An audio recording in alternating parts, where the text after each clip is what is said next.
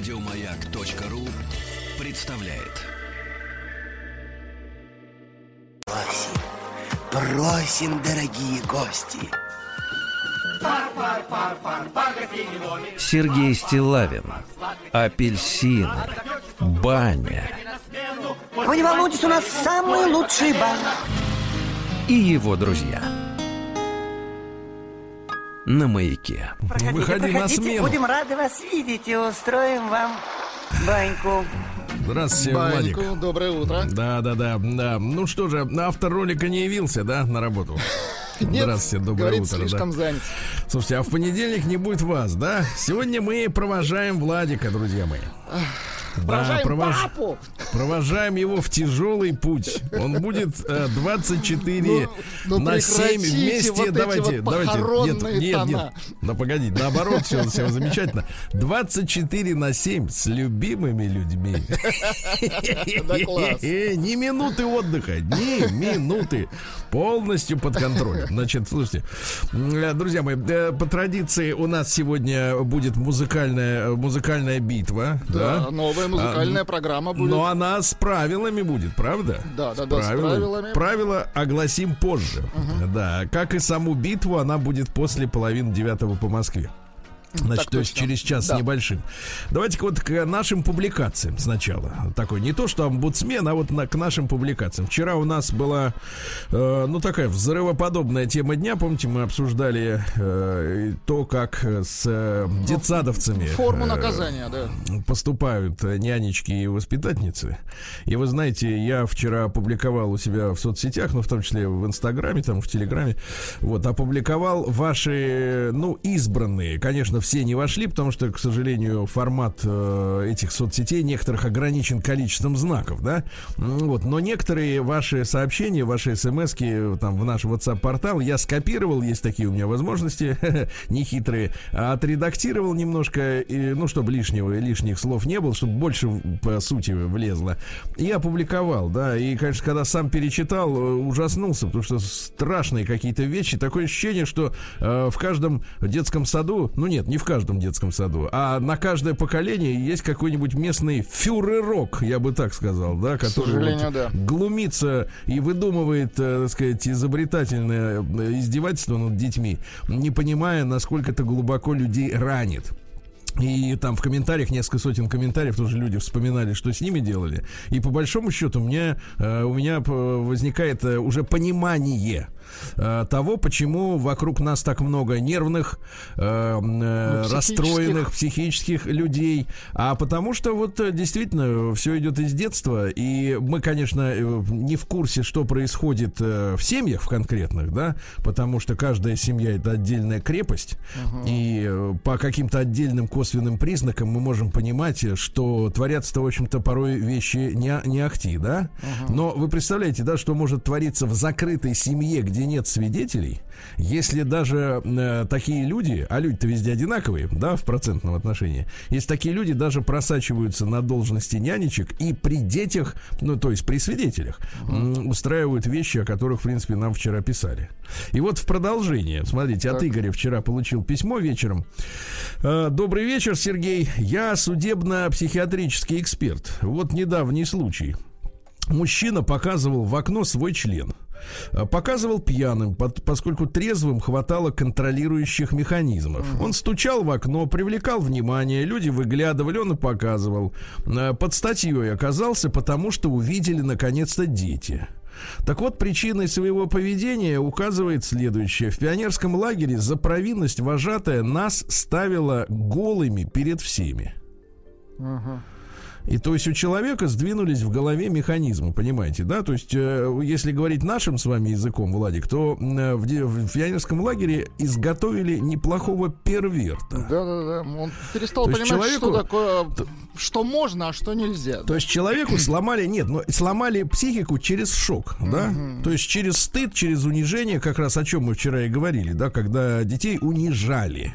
И вот через унижение человека э, столкнули с пути нормального развития и сделали из него извращенца. А это слово, конечно, оно многих веселит, но на самом-то деле ничего веселого. Ну, вот человек под уголовной статьей. больного человека, к сожалению. Да, то есть его сломали, а те, которые ломали, они же ответственности это не понесли, понимаете? То есть они тихо, тихо и сапой сделали, значит, сумасшедшего фактически, да? И, соответственно, и дальше где-то живут, наверное, до сих пор здравствуют, если не прибило кирпичом с крыши. А помню, как нас с товарищами, это уже вспоминает дальше, судмедэксперт, да, не судмед, а судебно-психиатрический.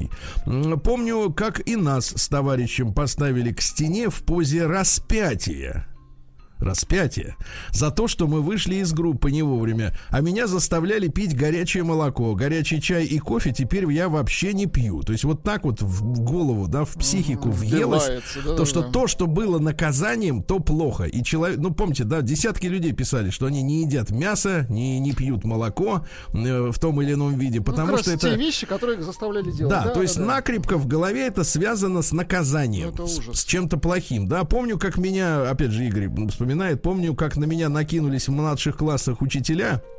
Классная руководительница и физручка за высказанные моей бабушкой им претензии.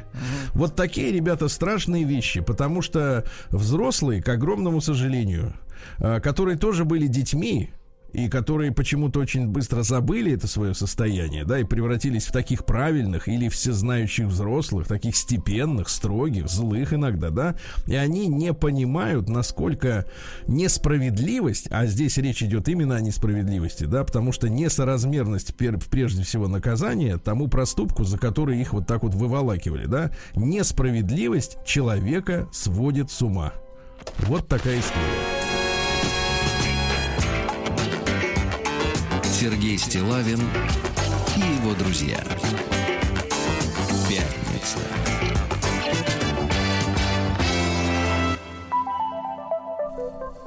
На лайте. Ну, у нас все-таки на лайте. Давайте Ну, я вам пытаемся, еще. да. Давайте еще, давайте Еще по- попытаемся. А мы сейчас резко, резко Давайте. вскопнем наверх. Да, резко Хорошо, вскопнем. хорошо. Давайте. Ну, Вчера прислали тоже. Ну, спасибо большое людям. Иногда, иногда, конечно, люди делятся какими-то, ну, уже, так как, как говорится, баянами, да. Но порой попадаются вещи. Ну, я тоже не все знаю. Знаете, я тоже не все видел. Может, это тоже баян. Но тем не менее, ну, то есть, э, так сказать, э, то, что уже все знают. Ну, вот такую шутку вчера прислали, Владик. я не давайте. Знаю. Я по вашему смеху буду определять, Ну, насколько работает.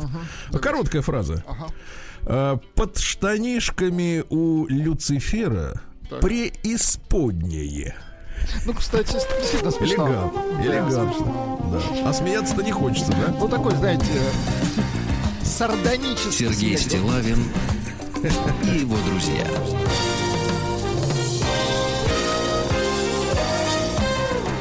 Пятница. На лайте. Ну, давайте вам прочту про жизнь мужчин, да? Э, девчонки, я, вы тоже знаете мой адрес, стилавин.собачка.ру. Я с удовольствием прочту и ваши рассказы о жизни. Э, я к тому, что, э, знаете, не надо комментировать и в нашем WhatsApp из серии э, «Что это вам пишут, жалуются на что-то». Ну, э, люди пишут, имеют право, правильно? имеют право. Тем более, что, так сказать, открыто все нормально. Значит, Дима из Курска пишет, Владик, это история так сказать, как сказать, да, любви. Очень хорошо. Очень хорошо. Слово забыл. Все, видите, напомнили. из головы. Приемная нос. Народный омбудсмен Сергунец. Итак, Дима из Курска вчера вот мне прислал письмо, я его э, сейчас прочту. Добрый вечер. Просто без всяких. Ну, а что Нормально. запариваться так сильно? Ну, конечно, ну а что? А Ну, чё- если чё- у человека вечер, значит, добрый вечер, значит, Ну, все. нечего стесняться. Я обычный парень. От роду мне 28 лет. Да, и а, у меня обычное, как и у всех, имя Юра. Не, не надо, здесь серьезно. Хорошо. Дима.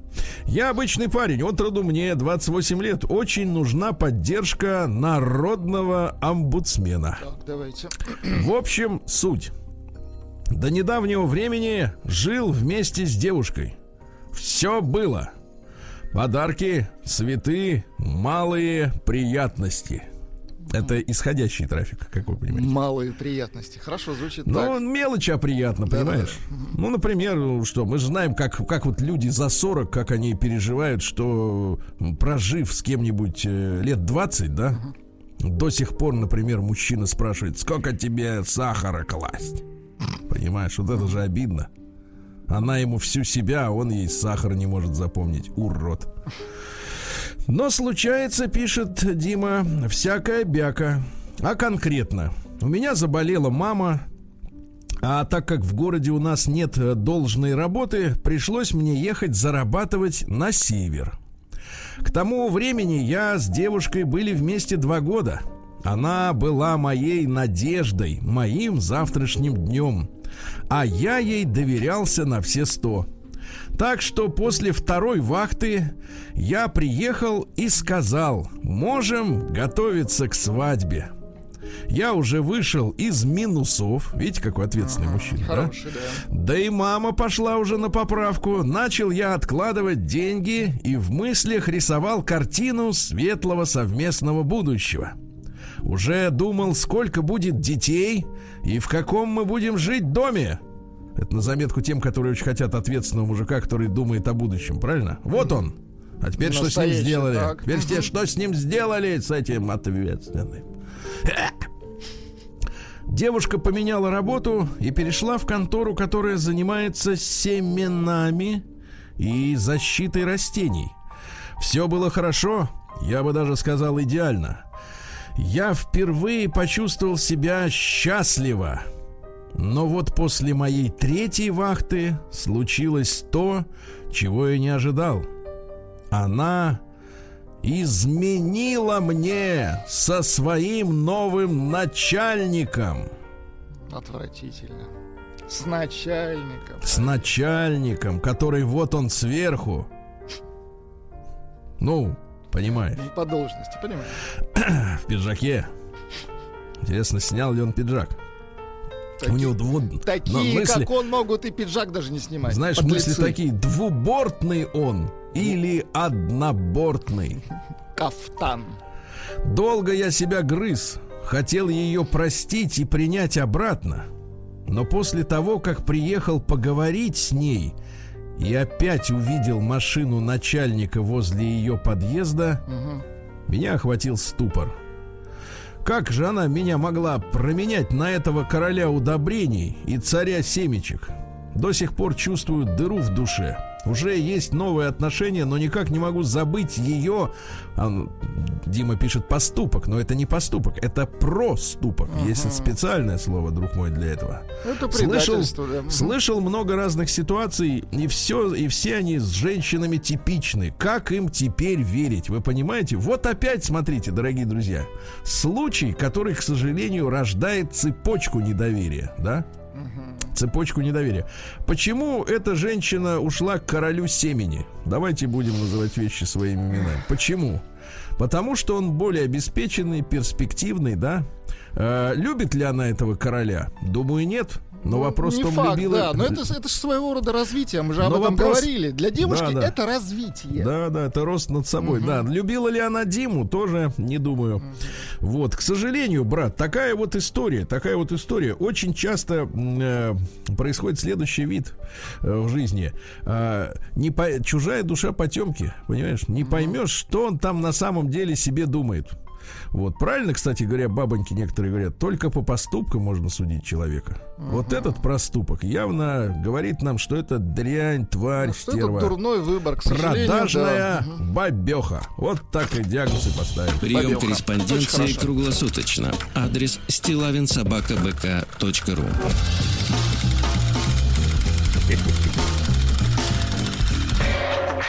Фамилия Стилавин 2 Л.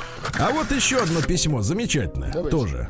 Здравствуйте, Сергей, здравствуйте, Владуля. Значит, друзья мои, сегодня мы провожаем Владулю. Ему не- в последний путь меня Нет, ну как, в, в путь туда. Вот именно, вот я про туда и говорю. да, да. Ничего, ничего. Завтра поезд отходит. Не ваше дело завтра отходит. Куру-то вы берете с собой? Куру, конечно, а как я ехать буду? И яйки возьмите Яйки всегда со мной. Ну не, нет, не, не преувеличивайте. Давай. Меня зовут Алексей, мне 32. Так. Я не сильно верующий во что-либо, но порой прислушиваюсь и присматриваюсь, о, к астрологическим прогнозам. А раньше подсматривал в нумерологический. Помните, была у нас одна Да, дама да, да, из да. клиентов, которые вот, так Она сказать, э, говорит, любимый, дорогой, ты мне вот по числам не подходишь. по ци- цифры По не цифрам, лгут. цифры Да. не те. Да. В последнем прогнозе мне обещали не самый лучший 2020 год. Описание было невероятное. Проблемы с деньгами, проблемы в семье, со здоровьем, благо все в норме. И знаете, все сбылось почти. Я здоров, вот, но сегодня ухожу с третьей работы в этом году. У меня умер отец, расстался с любимой девушкой, она меня бросила. Ну, видимо, тоже нашелся свой король семени. Вот, э, такой же, как там в Курске. Э, Вот. И все это произошло фактически в три каких-то месяца. Представляешь, какой удар для человека? И отец умер, потом уходит женщина, Да жесть. которая фактически тоже предает человека, да, потому что она, она же женщина, она середкой своей чует, что мужчина вниз пошел, под откос, понимаешь? Середкой, да. ага. Бежит с корабля, как крыса. Вот именно, крыса. И знай, да, все, да, и все это произошло в какие-то три месяца. Звучит все очень грустно и меланхолично. Куча нерадостных событий. А когда случится что-то хорошее, боялся, что не замечу. Но вдруг у вас услышал вчера рассказ Сергея из Петербурга. Помните, я вчера читал вот очень такое драматическое письмо А, о том, как взрослые, да, взрослая пара да-да-да. да, взяла девочек двух лет и 12, да, Ну, где ужас, конечно. со страшная история была. Переслушайте, если у нас есть это все в подкастах. Но вкратце, те, кто только что повернулся с северов, значит, э, там суть в следующем, что 12-летняя девочка, на ее глазах э, от онкологии умирал отец, а, а мать уже привела любовника в квартиру. В, со- в соседнюю комнату прям. Да, и это все видел ребенок 12 лет. Вы можете себе представить?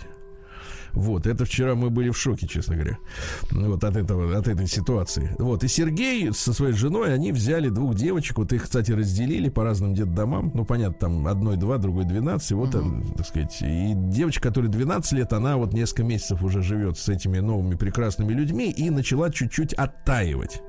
Потому что вот этот шок да, от того, что ты видишь, что так может быть и так может поступать родная мать. Вы представляете? Конечно, мы с вами все, все, все смотрели э, фильмы, где есть злодеи, правильно? Все знаем, что был Гитлер, да? Не, ну это Но вс- это какие-то чужие люди, понимаете? Это а когда у тебя фильм, под- а когда, да. нет, когда у тебя под крышей, то есть э, ближе-то этого человека ник- никого нет, и он оказывается Иудой. Да, вот самый настоящий. Вот это же ужасно. Представляете, в 12 лет такое пережить.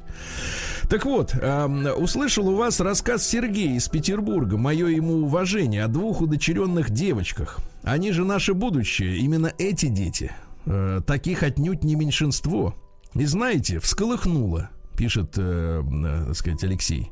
Знаете, всколыхнуло. Прилив сил, энтузиазма. Вот он мир перед тобой. Сделай это. Лет 10 назад хотел стать выходным клоуном, чтобы навещать, ну, клоуном выходного дня, чтобы навещать детишек в больницах. Сейчас опять об этом задумался. Пора воплощать мечты в реальность. Я также хочу передать привет всем тем, кто тоже сейчас в нелегкой ситуации. Ребята, девчонки, держитесь. Есть ради чего. Все впереди, все только начинается. Спасибо всему составу маяка. Вы лучшие, я каждый день с вами. Вот такое замечательное письмо, а, которое э, рождено, э, так сказать, поступком, самым настоящим поступком вот наших слушателей.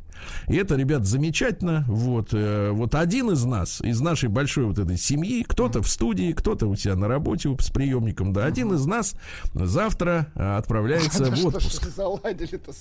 а? Вот, если вы вдруг встретите в воде, давайте так скажем, встретите в воде внезапно, внезапно человека, да, с легкой проседью, Вот, Дима, на, ну что ж Вот вы пожмите устраиваете? ему руку под водой Не надо просто. никому ничего жать. Я вас просто прошу, как людей настоящих. Как... чтоб вернулся с синей рукой от рукопожатия, понял? Я Вот просто вот. синий вернулся. Просто синий. День дяди Бастилии пустую прошел. 80 лет со дня рождения. Ух ты, а ей уж 80. Каждый Друзья мои, э, сегодня у нас пятница, да? Сегодня Очень пятница, хорошо. 24 июля. Для вас очень хорошо. Но часы идут, часы идут. Давайте-ка начнем с хорошего для вас. Да? Ну, во-первых, Владик, сегодня Международный день заботы о себе. Класс. Да, да, да. Понимаешь, э, дело в том, что вот у нас э, люди все разделяются на две категории. Ну, по отзывам окружающих. Например, первое. Значит, он умер в одном костюме и все отдавал своей семье, родным и близким, сгорел на работе и ничего, так сказать, не думал о себе. И второе, только о себе твари думал. Значит, никакой золотой середины нет. Вот, поэтому, товарищи, да, да. Дальше, ну, Владик, опять же, для вас хороший праздник. Сегодня день текилы. Аккуратнее, день текилы. А Сегодня день флориста в России, это женщинам. День кадастрового инженера. Ну, это Сегодня праздник. женщинам. Да, праздник э, у товарищей буддистов Майдари Хурал. Это круговращение Майтреи. Дело в том, что отрезок времени, который наступит после окончания периода, значит, вот э, правления нашим миром Будды э, Шакьямуни, да, на Будда Майтрея ныне пребывает на небе. Вот. Там он проповедует богам, да, ожидает, когда сможет снизойти. Это время наступит, есть четкое указание. М, Когда продолжительность жизни людей на Земле достигнет э, 84 тысяч лет. А, тысяч лет. Неплохо, да. Так что пока что идем к этому, да. Сегодня день заглядывания в будущее. Э, Сегодня день Симона Боливара. Говорят, что он освободил Эквадор. Но от кого? От кого? Э, Сегодня, кстати, Владик, посмотрите, должен был состояться, но не состоится, потому что по понятным причинам э, фестиваль живой музыки Брянский мамонт. Да. Брянский мамонт, Я вам, я вам трек прислал А, да, позитива так, фан. функар. Вот они там Ну-ка, играли несколько раз, да. Почитай свою книгу. Сегодня многие будут читать. Ну, неплохой, видимо, фестиваль. Ну да, да, неплохо звучат. Неплохой. Сегодня, э, значит, день растворимого кофе. Вот. Знаете, мы, вспомните, у нас была филологическая дискуссия как-то. М, А, вот, на, э, так сказать, э, по, по случаю, да? День бюджетного кофе. Э, Нет, нет, а вы не помните, вы тогда как раз голосовать ходили, а у нас был эфир. Да, и мы с филологом разговаривали относительно того, как же так вышло, что у слова кофе, но это невиданная история, да, вообще в мировой практике, чтобы у, у кофе было э, официально разрешено два рода.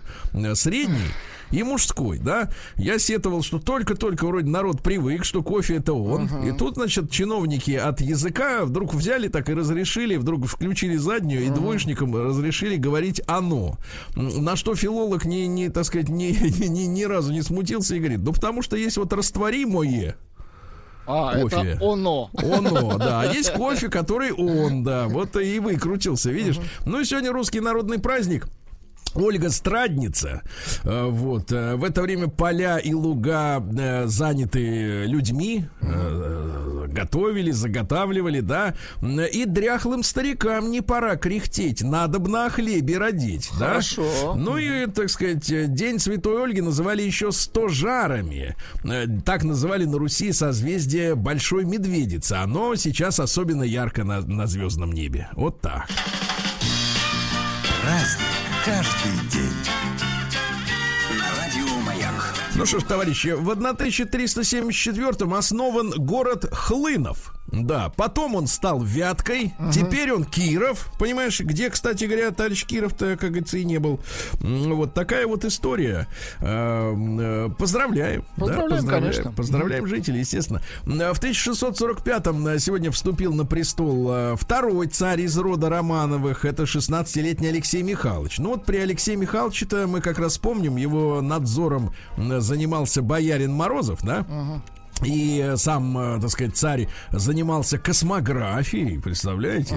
Э, Там вот в этой космографии все было. И астрономия, и математика, и все сразу. Понимаешь? То есть умный был человек. А потом при нем, так сказать, произошла, ну, не только всякие там монетные реформы, но самое главное, что при нем-то произошла у нас э, Раскол? религиозная реформа. Религиозная реформа, да? М, э, Вот, оценку которой по-разному дают люди. В 1701 году сегодня родился город Детройт. Вообще они изначально торговали мехами. То есть вот э, куница там и так далее и тому подобное, понимаете, да? Куница Нас- с Канады.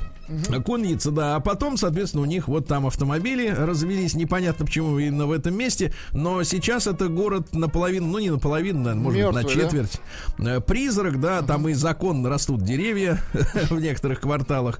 И в тринадцатом году уже официально город признавали банкротом. Но там находится штаб-квартиры Форда, GM, General Motors. Ну, в общем, бывал, смотрел своими глазами, да. Говорят, вечером не надо ходить, потому что Лихие люди. те- нет, те, которые жизни важны, они там очень, так сказать, активно ходят тоже.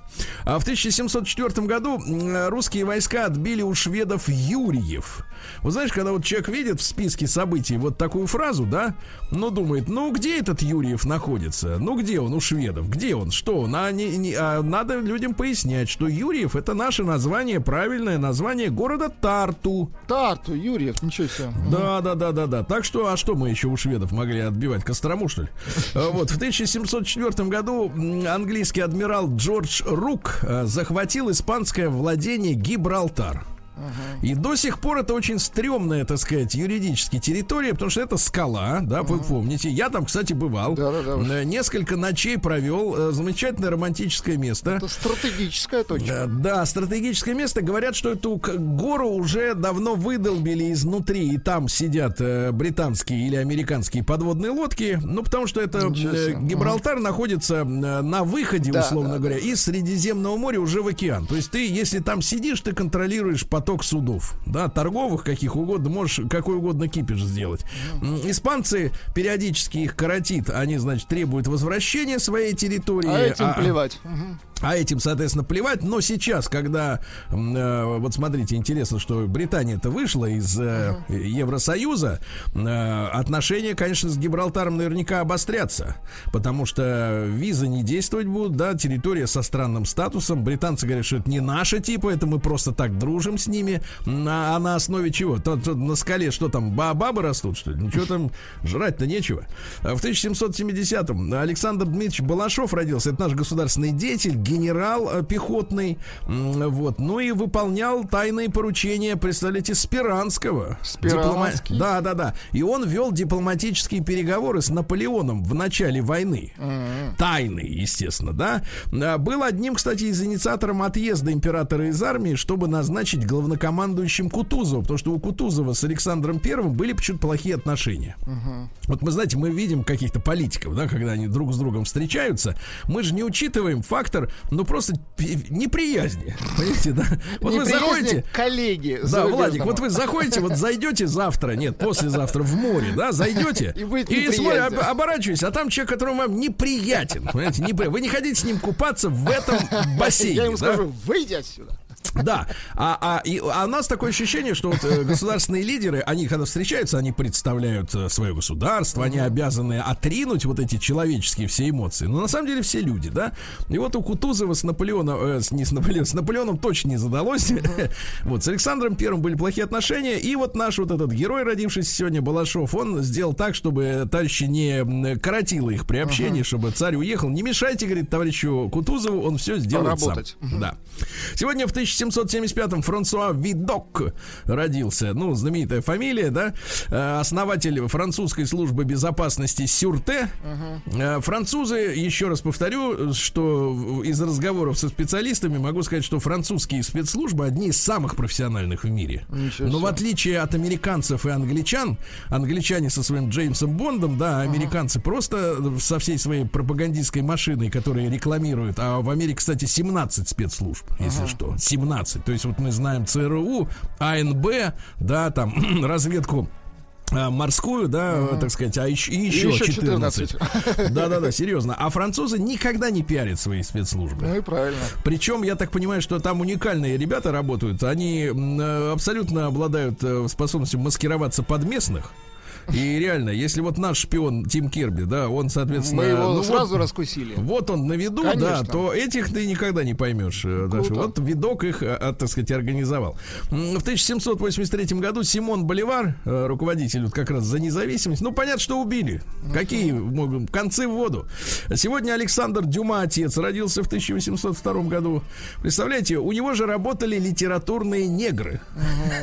А был- говорить-то сейчас так нельзя. Это был целый прода... Дюма продакшн. Да-да-да, 400 романов за 20 лет. Ну, конечно, Давайте кто так. что-то успеет написать. Ну, да, да, да. товарищ. Значит, э, полное собрание сочинений 301 том, представляете, да.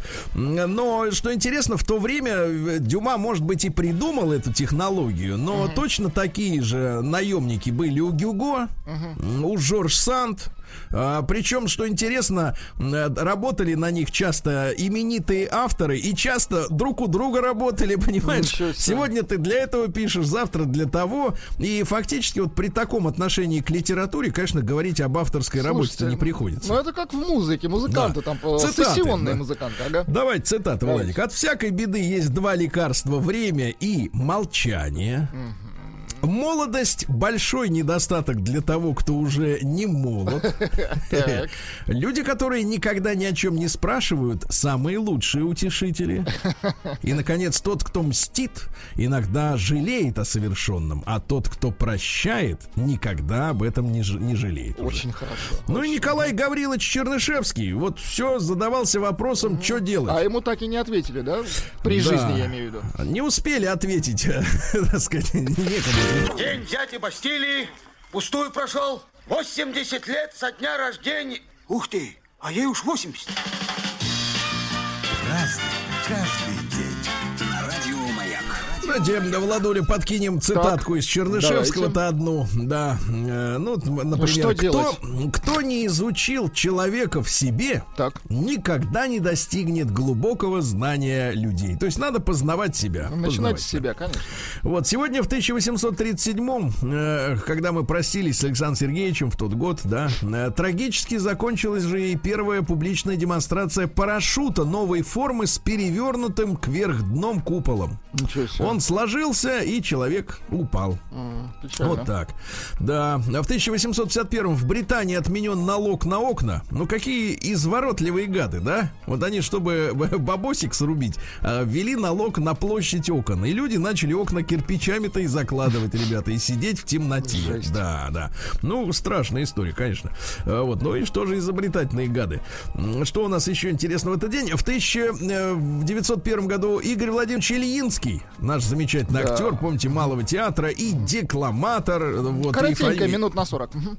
да-да-да, Волга-Волга, все дела. Э, Вот, э, цитата. Я часто вспоминаю слова Маяковского. Театр не есть зеркало, а увеличивающее стекло.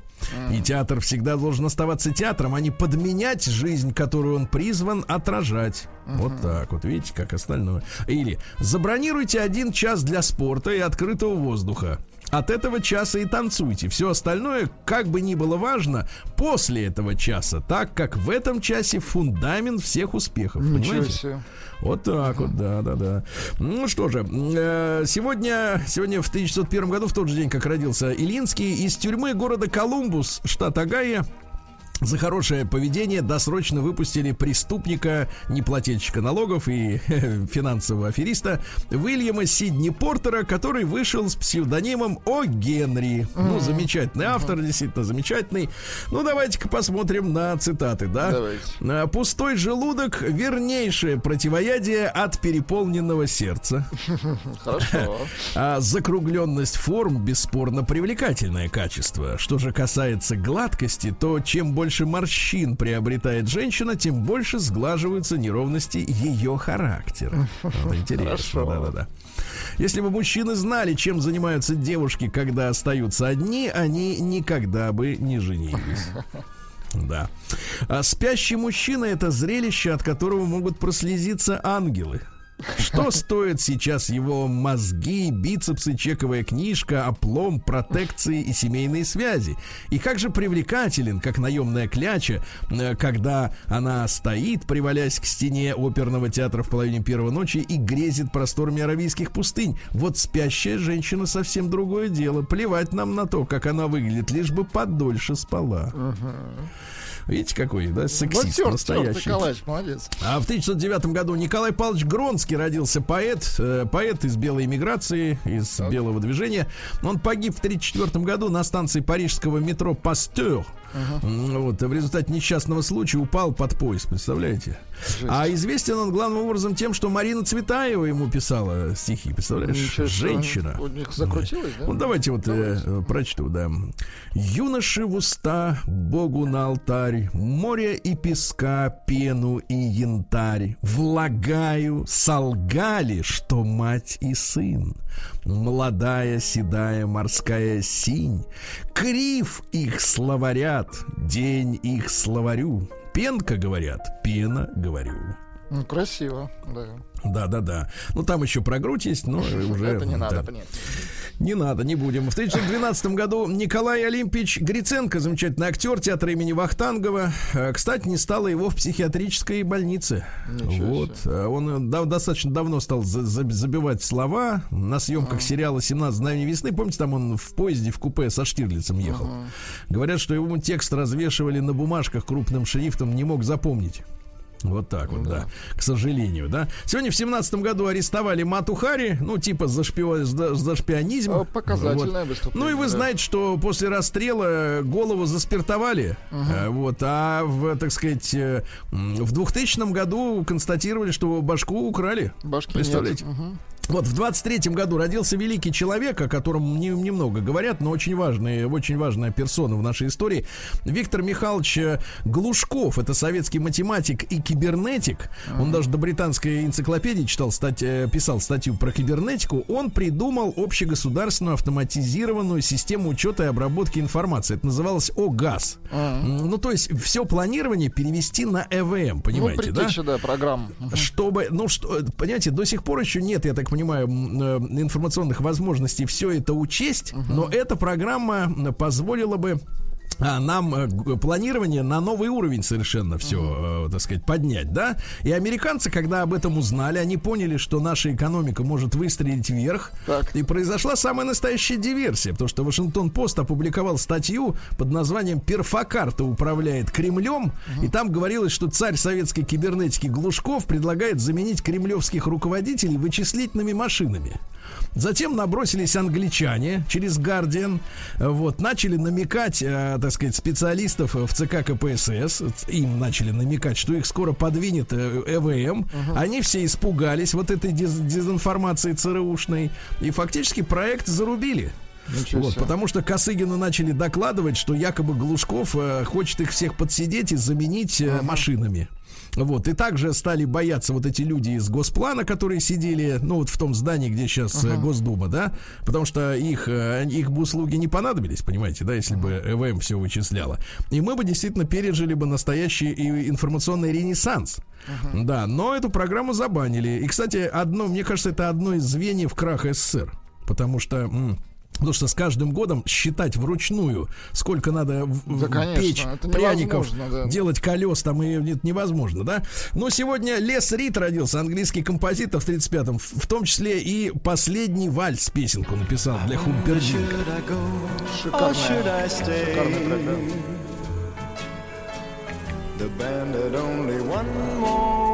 да. Голос, конечно. Да, вот так голос шикарный. Газ Ван Сент, американский кинорежиссер, так сказать, перверт, правильно? Перверт. Ну, конечно. Куда Да, жизнь натурала, конечно, тоска смертная, но она не так уж и плоха. Вот. Сегодня основан город физиков Дубна в 56 году, ребята. Хорошо. Да? Ну и что же у нас, э, так сказать, э, и э, Вячеслав Аркадьевич Быков, хоккеист наш замечательный родился. Да, Сергей, а победу сегодня одержал, как, собственно, и вчера, Михаил. Сегодня налью свой граненый... Ну давайте так, вчера это было пророчество, а сегодня планы. Сергей Стилавин и его друзья. Пятница. На лайте. Дорогие товарищи, э, меня спрашивают, э, Сергей, скажите, э, вот Владик, он куда едет отдыхать? Отвечаю, не в Омск. Ну, чтобы не искали лишний. Там точно Ну, что точно, не в этот раз. нет. Хорошо.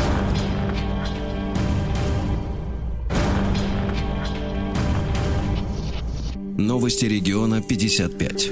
Вот хорошая новость. А, а Мич вернул через суд некачественный подвесной потолок. Хорошо. Ему подвесили. Вот а, стоимость составила 5400, но висел-то он криво с пузырями. Висел как И он жижа. говорит, шиш у меня получите. И не заплатил Молодец. ни копейки. Молодец. А Мич зашел на пару минут в магазин, а в это время у него украли велосипед стелс. Но стелс это невидимые технологии. Вот, вообще надо, мне кажется, велосипеды приваривать к магазину, когда ты внутрь идешь, да. А, омские спасатели поймали десяток лодочников без жилетов. Ты понимаешь, на ты если что, на матрасе будешь в жилете, Владик. Какие Да, да, да. бесстрашные лодочники. Да. Ага. А Мичка не хотела делиться жильем со своими собственными детишками. Ой-ой-ой. Ну то что ж так, такое, конечно. да, не хотела делиться с детишками. Ей, представляешь, э, перечислили 453 тысячи рублей. Так. А на, в ответ на ее заявление, что надо улучшить э, жилищные условия. Представляете? А она даже не, не захотела этими, так сказать, возможностями поделиться. Мерзость. Э, Омские медведи Балу и Миша 20 лет живут в клетках в придорожном кафе. Представляешь, как, как жалко. Ну, не тужат, чего их кормят. Жалко медведь, да Очень жалко, жалко. их, потому что 20 лет назад шли охотники, которые, видимо, завалили маму. И медвежат маленьких подарили каф- кафетерию. Сергей, а вы, кстати, медвежатину любите, в принципе? Ну, ну, это старый уже. Вот. А мечи атаковали популярную Так. беляшную. Беляшную, вот ну, видите, хорошо. какие Ой, репортажи вернее, из. Омска, да. Э, Видная сотрудница Омского Минкульта Растегаева наругала местные сельские дороги, ездила в командировку, говорит, э, криво все. Омский рыбак похвастался выловленным синим раком. Понимаете? Синий рак. Синим раком, да-да-да. Ну и давайте что ли закончим. В Омске на счастье разбили свадебную машину во время свадебного кортежа. Ну так на счастье. Разбили на счастье. Все.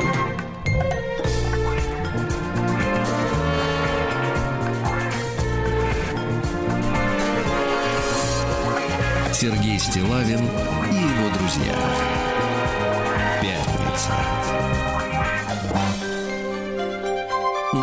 На лайте. Так, ну что же, тревожное сообщение, товарищи. Сейчас будут выходные, кто-то сядет в поезд, а кто-то перед телевизором смотреть сериальчик. Так вот, э, лаборатория Касперского сообщает, что популярные сериалы оказываются опасными для личных данных пользователей сети. Э, В частности, э, обнаруживаются вредоносные файлы, которые маск- замаскированы под сериалы от Netflix. Ничего себе. Например, Ведьмак, половое воспитание, очень странные дела. Э, Вот э, распространялись с помощью Netflix э, различные трояны, шпионы. Э, Злоумышленники также маскировали вредоносное ПО под популярные российские онлайн кинотеатры, например, Кинопоиск HD, ОКО и Иви. Вы представляете? Опасно, да. Да, так посмотрел, так сказать, как бы скачал. всё. эм, И все. И со счета смыло. Да, французский гонщик оценил российское бездорожье. Да норм, говорит, можно 80 ехать. Нормально. Да, да, нормально. А Минздрав назвал регионы, где чаще всего страдают алкоголизмом. Но я бы не хотел делать регионам Рекламу. антирекламу. А, анти- Я, я вычленю те регионы, где меньше всего страдают. давайте. Ну, совершенно понятно, что... м, это Ингушетия, Чечня, Дагестан, да? В Чечне, например, я так понимаю, совсем запрещена продажа алкоголя. То есть это как бы вот, так сказать, э, да. А вот в, в- в тех местах, где он продается, смотрите, лидерами по э, безалкоголизму, я бы так, Так. сказал, да, а, Краснодарский край и Санкт-Петербург. Но Лидеры дело в том, что- безалкоголя, Сергей. Да, да, да. Дело в том, что просто из Петербурга уехали такие маститые представители, как вы, которые могли бы попортить статистику. да. Да, да, да. Оста- Остались только трезвенники, конечно. Очень Да. А, Российские аналитики рассказали, где проживают самые ярые фанаты пельменей. Ну-ка. Вот как вы думаете, в каком городе страны? Омск или Пермь? Ну ладно. Давай, думай. Ну, за Уралом. Не да ну знаю. сейчас. Ну, а Калининград. Да, Калининград. Калининград? Да, да. Прям хочется у Балтийского моря съесть пельмешечку, да? Вот, на первом месте. Кстати, калининградцы лидируют также и по заказам вредной еды. К вредной еде относятся чипсы, Бургеры. газированные напитки и сосиски. Сосисочки, да. Представляете, это тоже вредно, да. Вот, что же у нас еще? В Подмосковье появилась надпись размером с 16 футбольных полей, чтобы ее видели с самолета. Хорошо. Вот если бы у вас был трактор, а Если лучше бы у меня 10, был самолет, нет, 10 тракторов Так. и поле, да, почему-то, которое не а с запахано. какой целью это делали надпись? Вот, а недалеко от аэропорта Домодедово огромная надпись. Как думаете, какая? Вот что можно написать такого, чтобы видели Ну самолеты? как, я думаю, что там написано СОС. Нет, там не написано СОС. Там написано лето в Подмосковье. А, Понимаешь? хорошо, очень хорошо. И зимой она там будет написана. Спасите нашу душу. В России предложили запретить оформлять кредиты в приложениях. Но это, конечно, такая вещь очень опасная. Человек выпил, у него взял И не товарищ... закусил, Сергей. Нет, у него взяли телефон, например, укра- или украли. И с телефона оформляют, так сказать, кредит. Это безобразие, да. Э, Пользователи интернета перечислили э, покупки за э, по цене меньше 100 долларов, которые могут круто изменить жизнь. Ну-ка, давайте, интересно. помимо э, туфты типа И- комнатных, комнатных растений, И да, барахла, так. да, на самом деле самое главное это острый нож. Это поварской. Ну что Острый, ну да, ну подумали-то? не, ну что, же в умелых руках, вон я видел, как Сигал обращается. Ну. Это, другое, это с Кровостоком. А врач, Владик, это для вас. Ну, Врач порекомендовал путешественникам не есть за компанию, а то можно выйти из поезда уже с брюшком, Владик. Да. Конечно. Вот, ну и пару давайте известий еще. Названы самые необычные вакансии июля. Смотрите, самые необычные. Во-первых, в Москве, Владик, мы, ну, музыка тревожная. Давайте. В Москве ищут дессенатора. Это как вообще? Переведите для, Нам для крестьян. срочно, срочно нужен дессенатор. Нет, не ассенизатор, И молодой не человек. диссидент. Нет, не, этих вообще нам не надо. Они у нас деньги не получают, а они оттуда. Так вот, это специалист по разработке новых чего, как вы думаете? Не представляю. Тканей. Ткани. Ух Да, ткани. Вот представляете. Дальше. Столичная студия 3D-печати ищет скульптора по миниатюрным Это композициям. хорошо. Так, филиал крупного российского банка в Омске ищет сценариста по клиентскому опыту. Сценаристы, ничего себе. Да-да-да. На Кубани ищут сборщиков черешни. Платить обещают до 45 в месяц. Черешни. В Нижегородской области можно заработать 70, собирая клубнику. А, неплохо. Ялтинская гостиница ищет матроса-спасателя на время курортного сезона. Работа посменная. Работа Да-да-да. романтическая, да, я понимаю. Также, смотрите, э, в Волгограде нужен врач-ангиохирург. Не ангел-хирург, а ангио. Это сосуды ног. Вот, 120 тысяч. Вот так. Дальше. Что у нас интересного? Россиянам, россиянину запретили охотиться из-за того, что он живет в квартире. Значит, жил да был россиянин. Так, а он охотился Который- в квартире? Нет, дело в том, что охота-то, она же, понимаешь, сезонная вещь. Ну, конечно. А он сначала, значит, всем рассказал, что он по национальности он саами. То есть это его как бы национальный способ жизни Он добывать, никак, да. добывать дичь летом и зимой, понимаешь, да? А потом люди-то проверили. Живет-то он не в Яранге, извините, да? Ну, не, не, в, не в этническом, так сказать, сооружении, извините, за Ярангу. М, Вот. А в квартире с э, микроволновкой, со стиральной машиной, говорит, не дадим мы тебе, так сказать, Обман, охотиться. Понятно. Роллинг Стоунс выпустила песню 74 года, которая никогда не выпускалась. Хотите послушать? Да, конечно, давайте. Джимми. Пейдж на гитаре, кстати говоря. Да вот что, послушайте. давайте, давайте. Чувствуйте руку мастера. Да, что-то... Ну, как-то мастер плохо Ну, себя достаточно. чувствовал. Достаточно, Хорошо. достаточно. Хорошая песня, но не хит, да? Дальше. Житель Новотроицка обрадовался окончанию трехнедельной засухи и поплыл по затопленной улице. Повторил подвиг краснодарцев. Молодец. Да, молодец, да.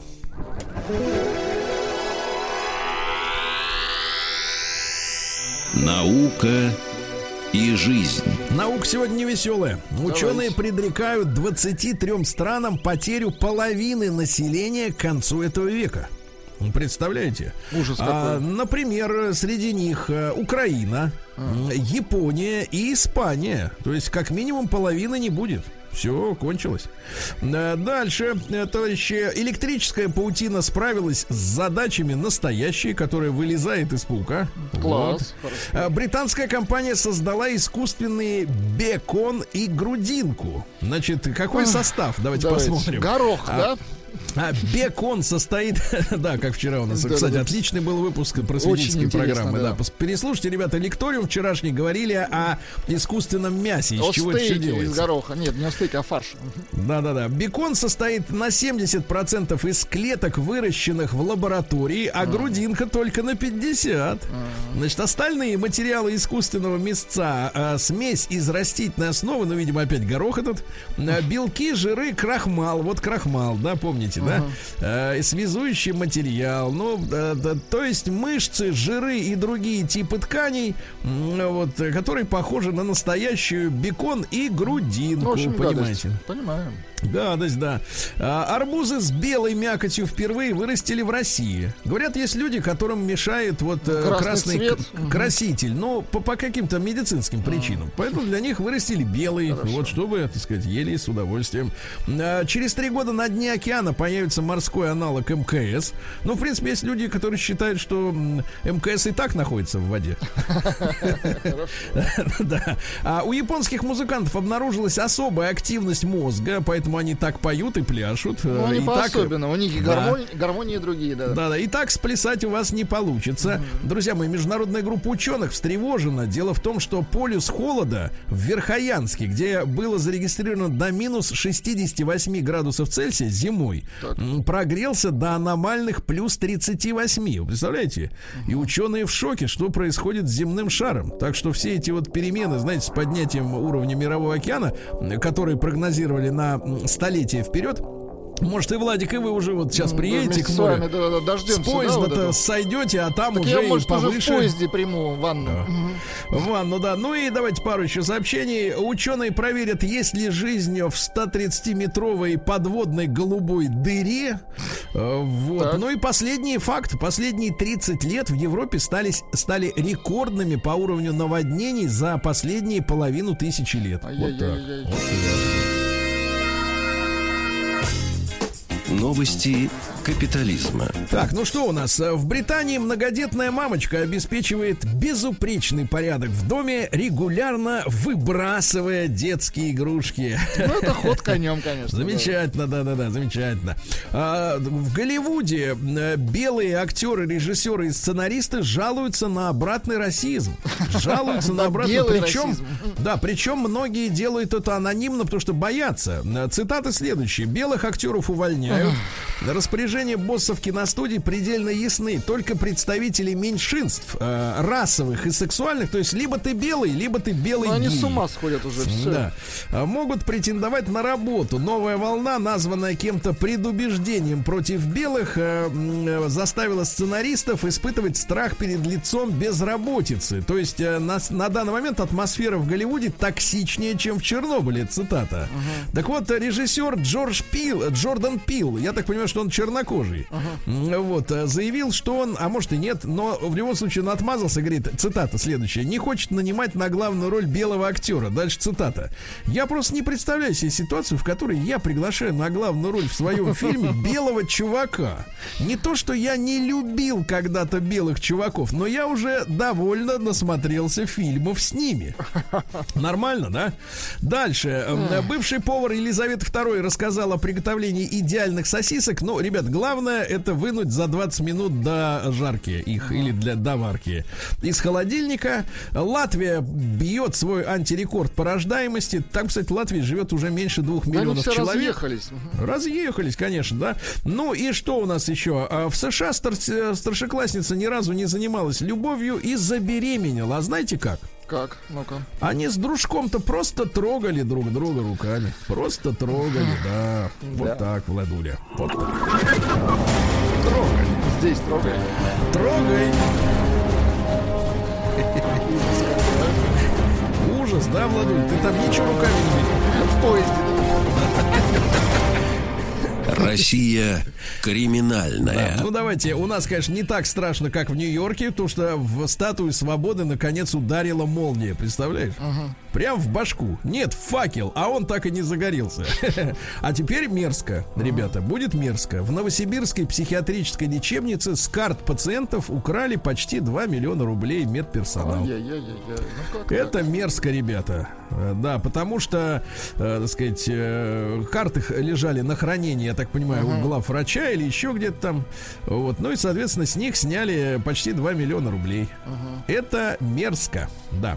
А, дальше. Москвичка обвинила врача скорой помощи в домогательстве. Он растирал ее уксусом. Но он же... Дело в том, что у женщины резко поднялась температура, Так. вызвали неотложку, приехал наряд скорой.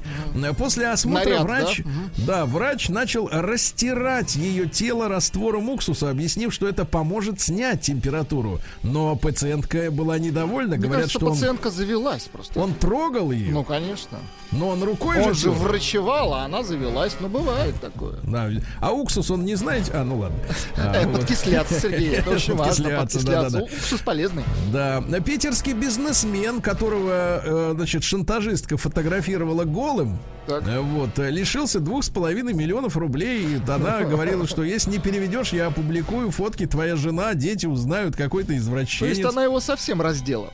Она раздела его сначала По просто, полной. потом полностью. Да, да, Хорошо.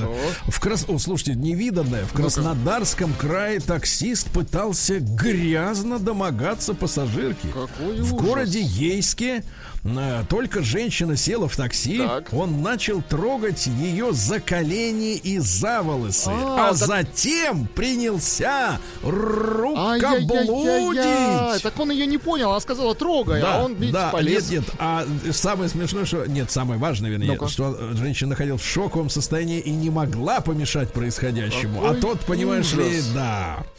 Дальше. Оставшиеся в России из-за коронавируса иностранцы нахулиганили на уголовку. Представляешь?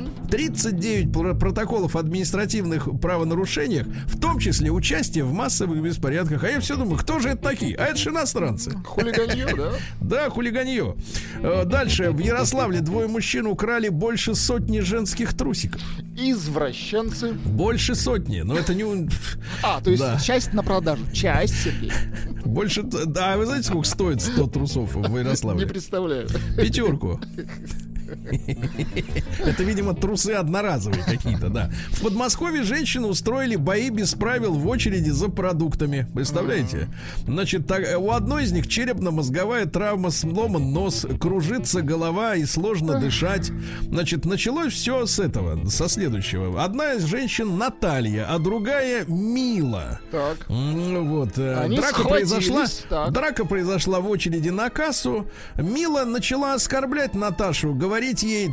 Ты как мужик выглядишь, ты не баба. Наташе это не понравилось, она начала матом на нее. Эта женщина ее сильно столкнула. Ну и в итоге в челюсть. Ну, в общем, Ужас. подрались женщины. Ты не женщина, ты мужик.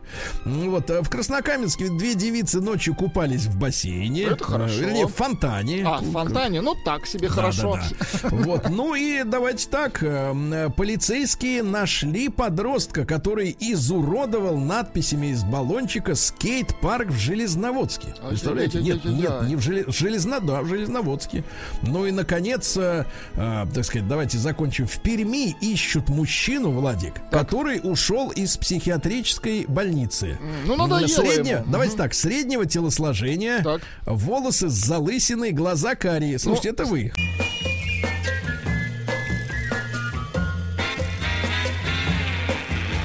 Новая музыкальная программа.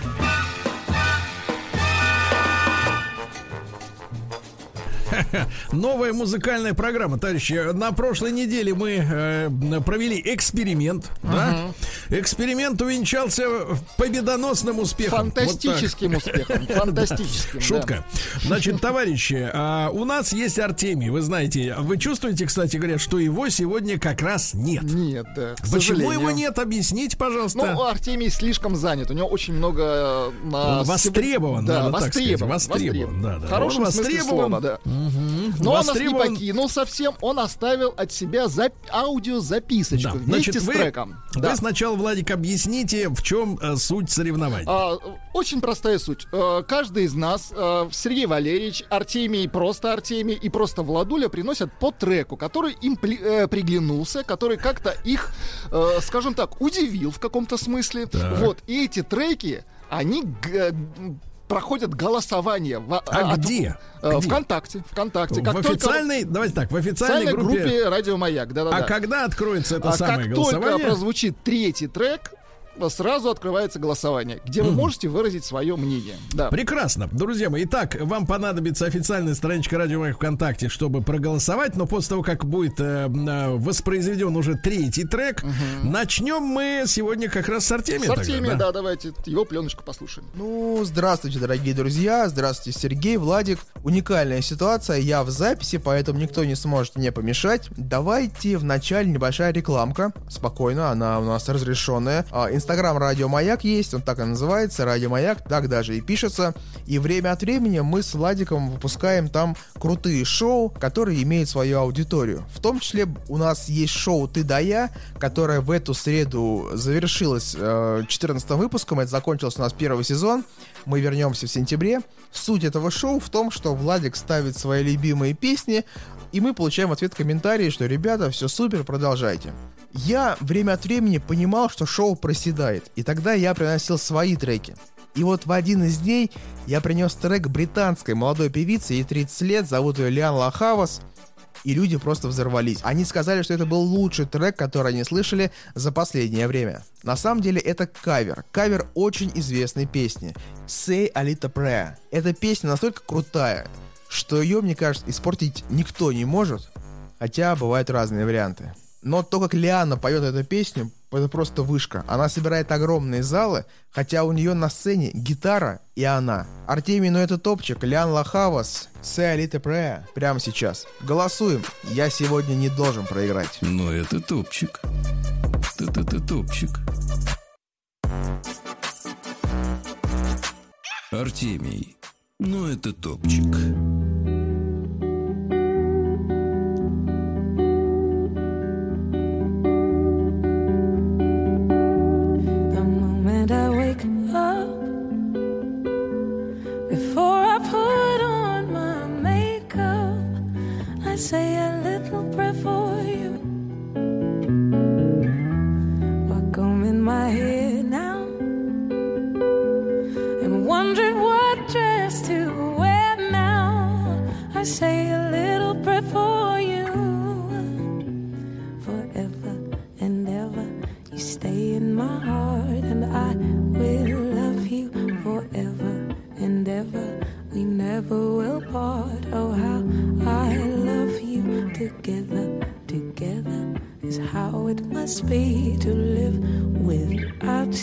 Would only mean heartbreak for me.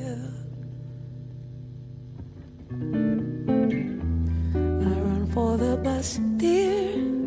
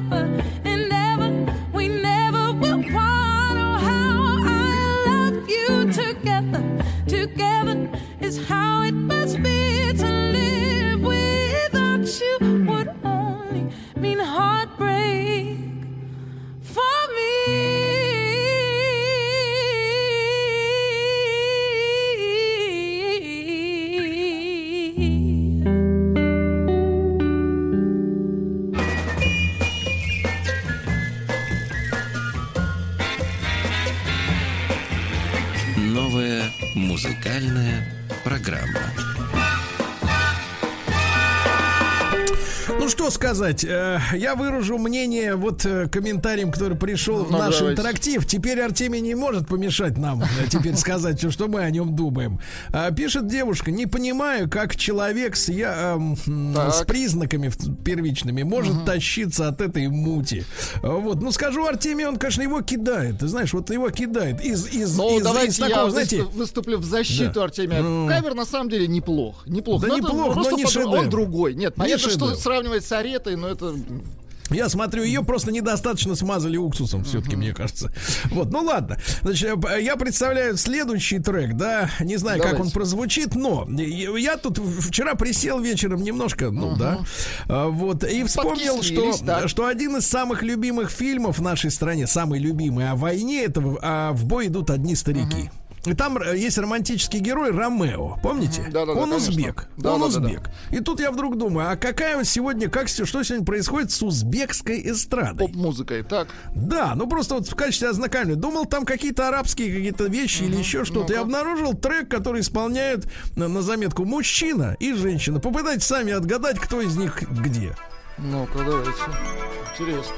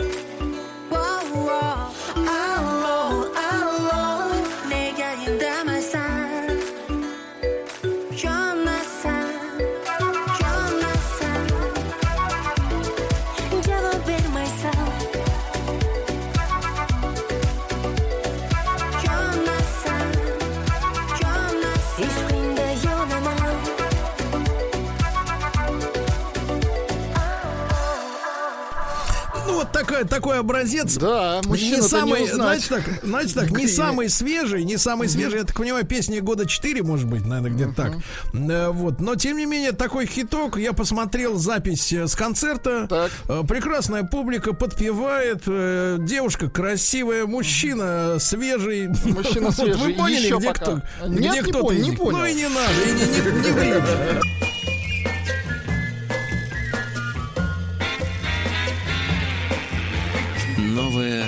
Музыкальная программа. Ну что ж, товарищи, а теперь трек представляет Владули, после чего, после чего открывается голосование, Голосование. в официальной группе Радио Маяк э, ВКонтакте. Э, Можно будет отдать свой голос за один из трех треков. Артемий уже свою поставил, я поставил, теперь э, Владули представляйте. Да, я тут наткнулся на старичулю. Короче, это проект называется Ра Бенд. Ра в смысле как у Тура Хердал лодка, типа того. Ра. Солнце. Да, Солнце Бенд. Короче, это, это студийный проект, то есть они не давали концертов, а организовал его некий англичанин Ричард Хьюсон.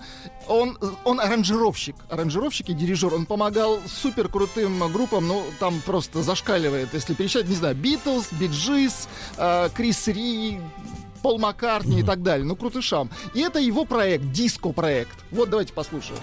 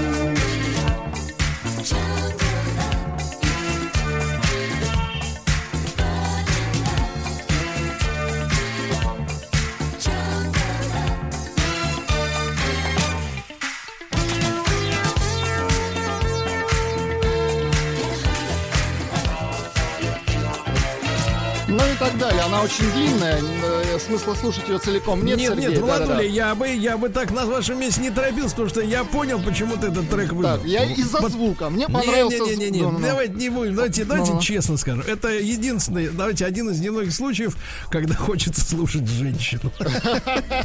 Да, чуть-чуть Ну, да. послушать. Ну, по звуку шикарно. Прям реально студийный проект. Но это какой год, например? Это 83-й, не примерно, а точно 83-й? 83-й год. Для 83-го э, звуки-то Daft Punk узнаете, ну реально класс. Ну, давайте, чуть женщин дождемся. Давайте.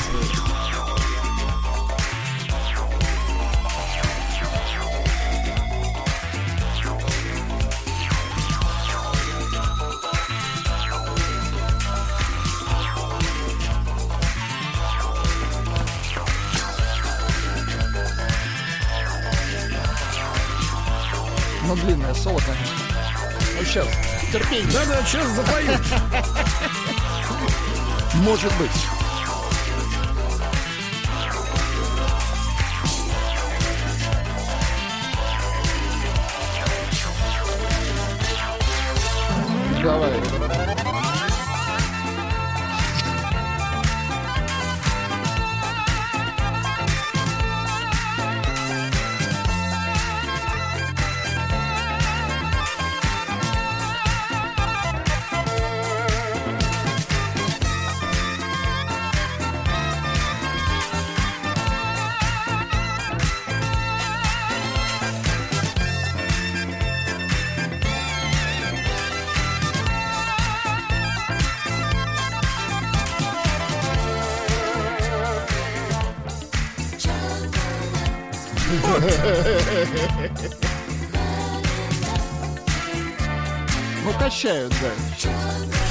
Почему-то вспоминается бэк-вокалистки... Э, э, Шафутинского? сказать, э, нет, нет, не Шафутинского. У него они немножко, так сказать... А вот мне он нравится очень у э, Льва Валерьяновича О, Лещенко. ну Там женщина, конечно, э, проверенная Жир в хорошем смысле, да. Да, так вот давайте напомним, Артемий сегодня с ремейком, как бы так сказать, вышел на эстраду. С коверком, да. In a while riding, I think of us dear. Гитара и женщина.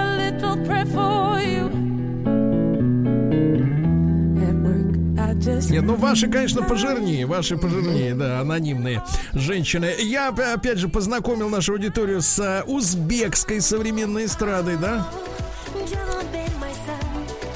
Внезапный звонок.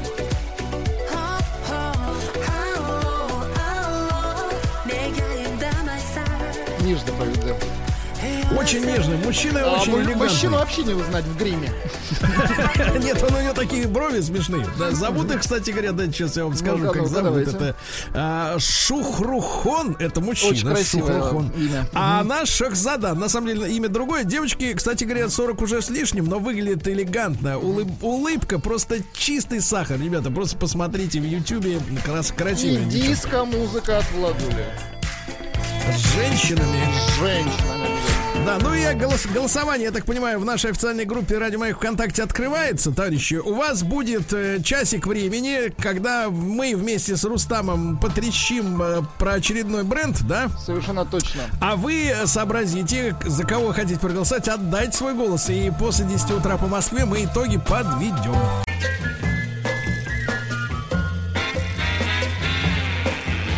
Новая музыкальная программа. Ну что ж, дорогие товарищи, а, как обещали в начале часа после 10 по Москве, мы подводим итоги нашей, э, ну, сказать, нашего конкурса. Да, нашего Работы- честного конкурса, Работы Сергей. на конкурс, да, работы на конкурс э, приносят музыканты, даже сквозь э, десятилетия приносят их. А, а их, так сказать, э, посыльные, их э, делегаты представляют. Сегодня соревновались э, э, треки разномастные. да. Совершенно точно, Ну да. и я прямо сейчас обновил финальный, э, финальный раз, в последний раз э, э, страничку э, голосования. Она сделана в- на официальном, официальном портале Радио Маяк в рамках ВКонтакте. Ну и вижу, что, Владули, между нашими с тобой треками разница всего 4 голоса. Даже 3. Сергей, Даже значит, три. победил мой трек.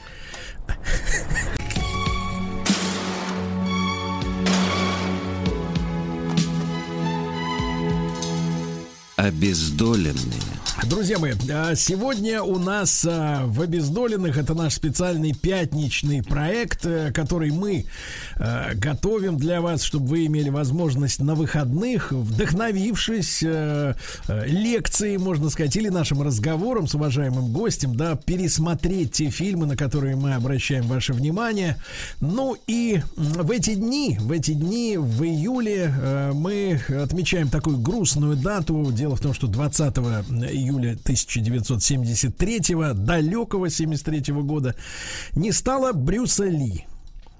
А, Трагические обстоятельства его гибели, а, отек мозга, который, ну, по каким-то, э, так сказать, по одним из данных вызван был э, действиями таблетки.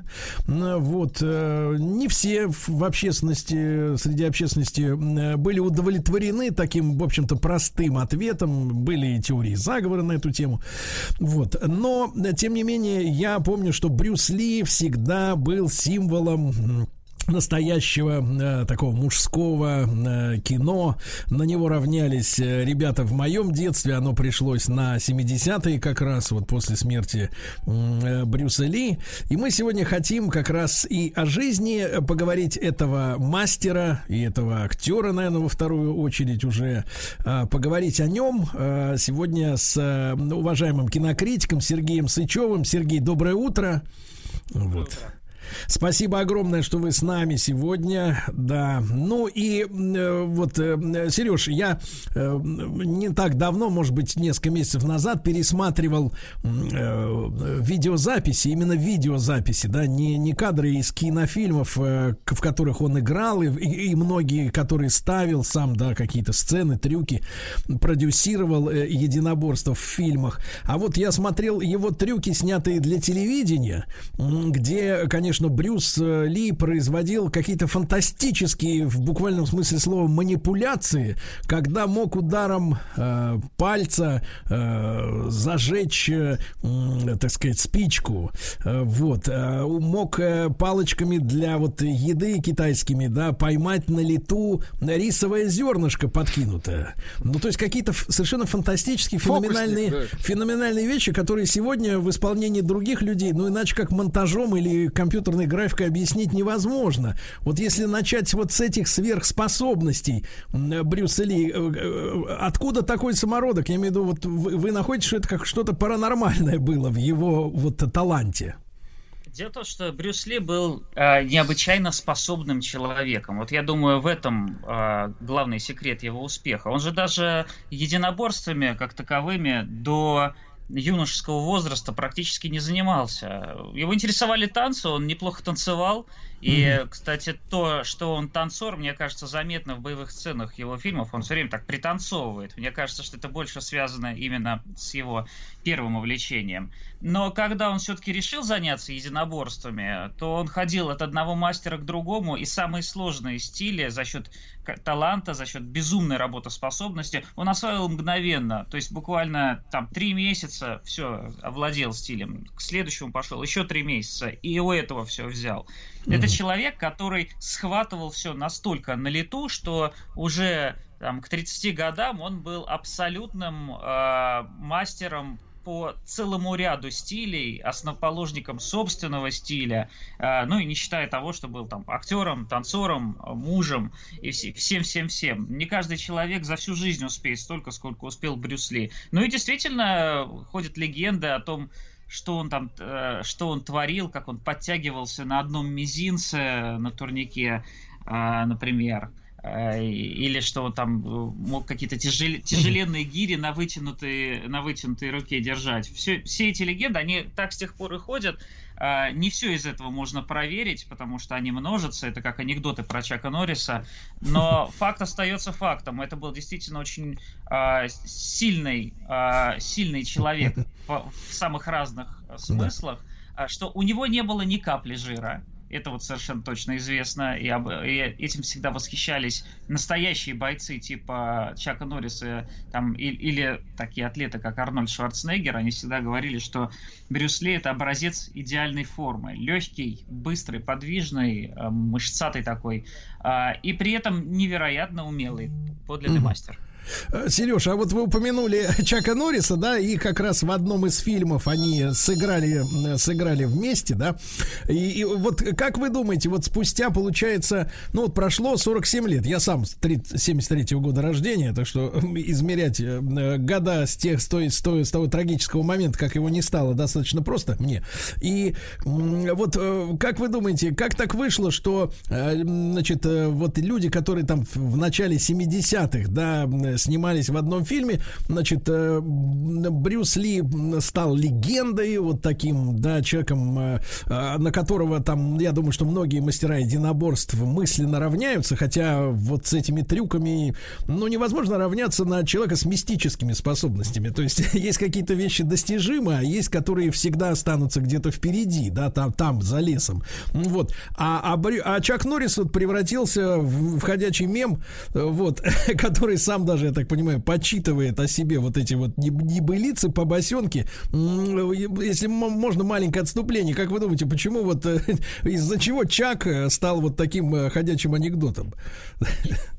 Ну, может быть, если человек не умер э, молодым, он обязательно станет в какой-то момент ходячим анекдотом. Всегда вопрос, вопрос в том, когда именно.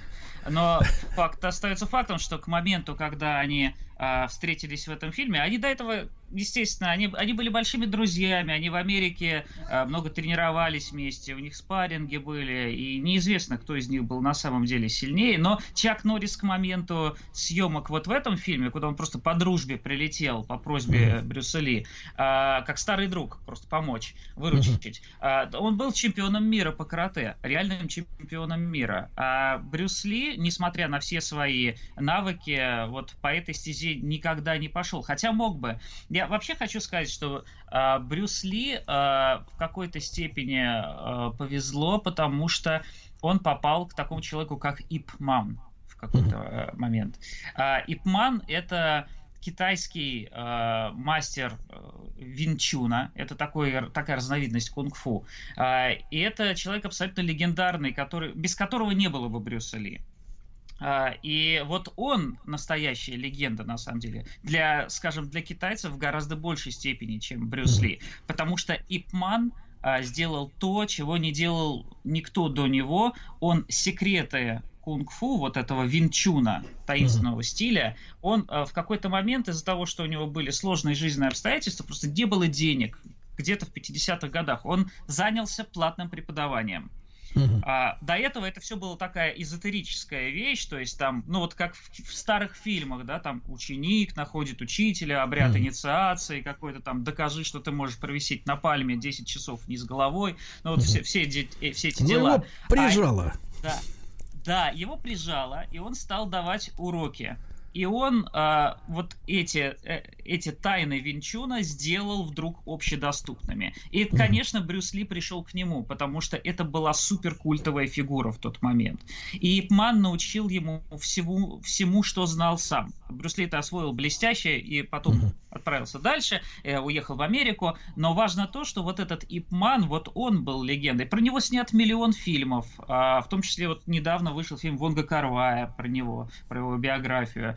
Он был великим бойцом. И, конечно, Брюс Ли всегда оставался немного в его тени. И сам, я думаю, понимал это. Но для западной аудитории, за счет того, что Ипман-то жил в Китае, а Брюс Ли все-таки, как ни крути, а, он был американцем по рождению, и а, там как-то старался популяризировать свое искусство, и в том числе без него, кстати говоря, наверное, кунг-фу вообще никогда бы не появилось в голливудских фильмах. Никто бы не стал снимать фильмы про китайские единоборства, если бы не он. Вот за счет этого а, Брюс Ли на Западе стал такой же легендой, может быть, даже в большей степени, чем как Ипман в Китае. Друзья мои, Сергей Сычев с нами, кинокритик. Мы о Брюсе Ли говорим сегодня. Э, Сереж, а как вам кажется, э, вот сам-то себя э, Брюс Ли кем считал? Если Чак Норрис был чемпионом, да, вот, а, а Брюс, он был и мастером, и фокусником, ну, фокусником в хорошем смысле, то есть просто, я бы сказал, так, каким-то чудодеем, что ли, вот, волшебником таким, да, в хорошем смысле слова. Он был вот для себя, он был актером и, и популяризатором, вот вот э, как вам кажется? Я думаю, сам себя он считал актером-неудачником. По очень простой причине. А, он же из актерской семьи. Он, mm-hmm. в общем-то, и родился, родился на гастролях в Америке, и за счет этого вытянул счастливый билет, у него было американское гражданство. Поэтому его родители сначала вернулись с ним в Китай, естественно, mm-hmm. он там начал сниматься в возрасте чуть ли не нескольких месяцев, ну или нескольких лет. То есть очень mm-hmm. рано. Там какие-то первые роли у него появились. Ну, естественно, маленькие совсем, но тем не менее. В общем, он был из актерской семьи, и он, конечно, хотел стать актером. И он знал, что у него есть американское гражданство. Он отправился в Америку, чтобы стать там актером, но натолкнулся приблизительно на такое же отношение, на которое у нас, скажем, наталкиваются кавказские актеры, которые хотят сниматься в Москве. А, им предлагают роли каких-то маленьких, там, как правило, бандитов, а, и никак ты из этого круга не вырвешься.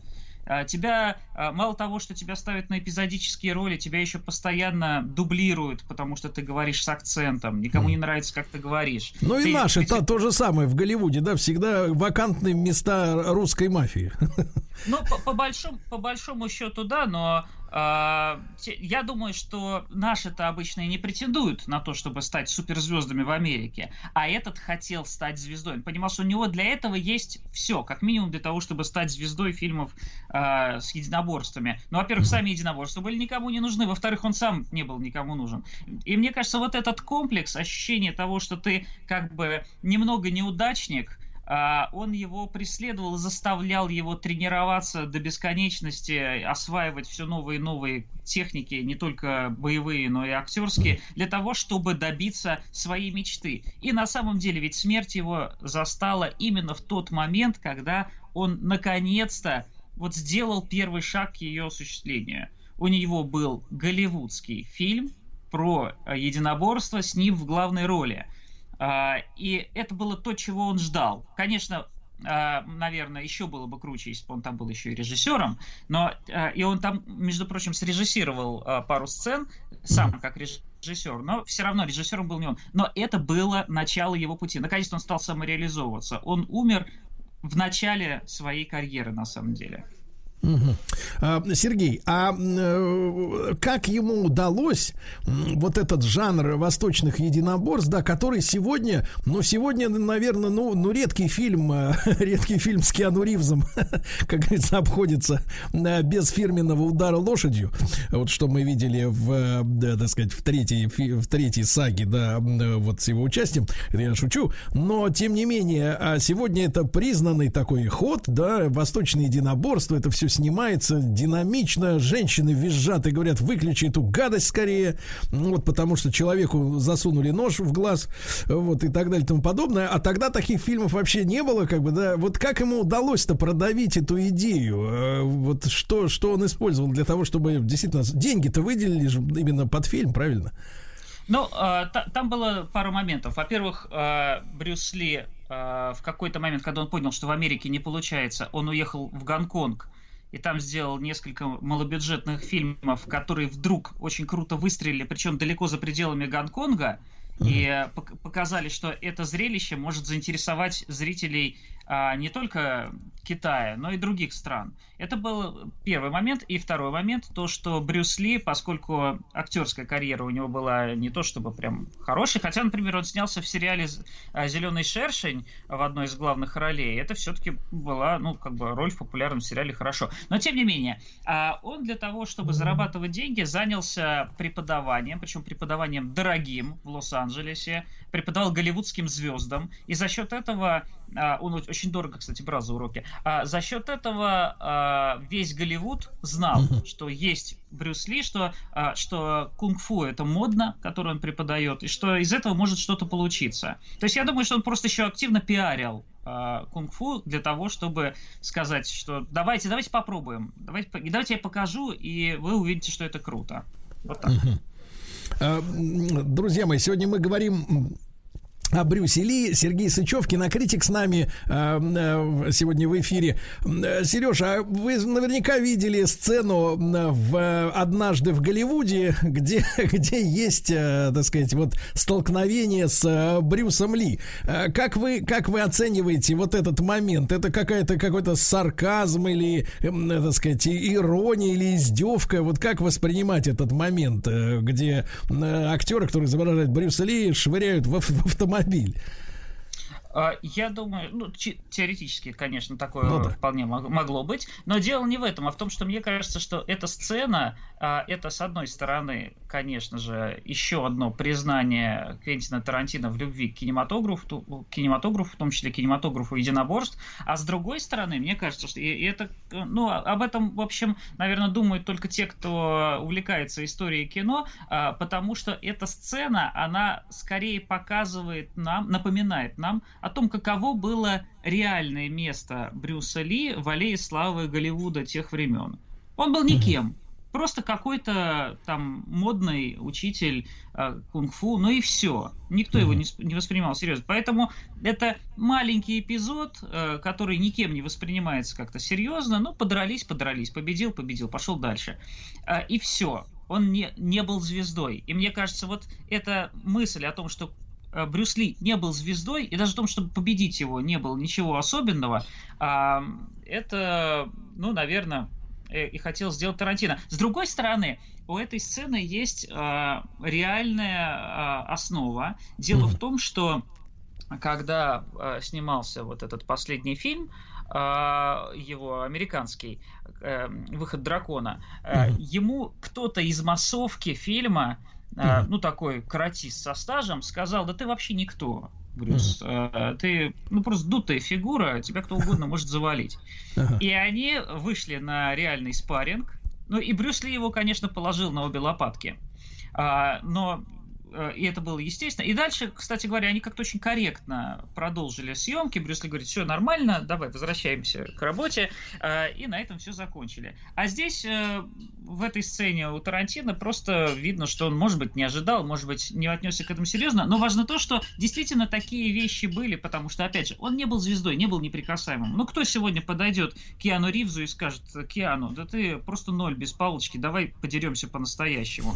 Все, все знают, что он мало того, что актер, так он еще и на самом деле очень круто дерется и владеет боевыми искусствами, даже в своем возрасте, не то чтобы молодом.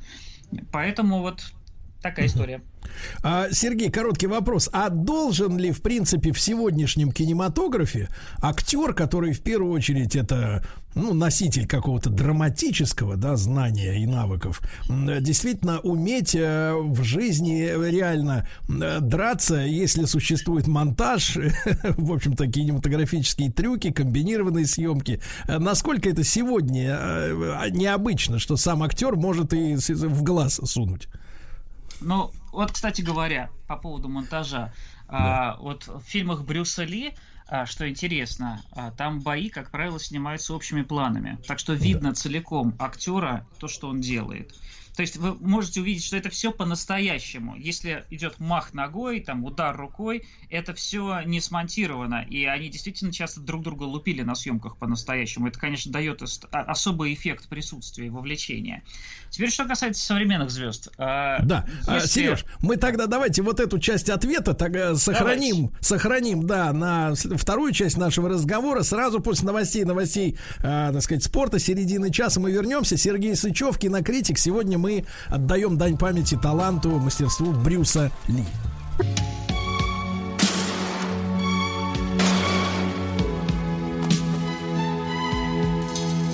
Обездоленные.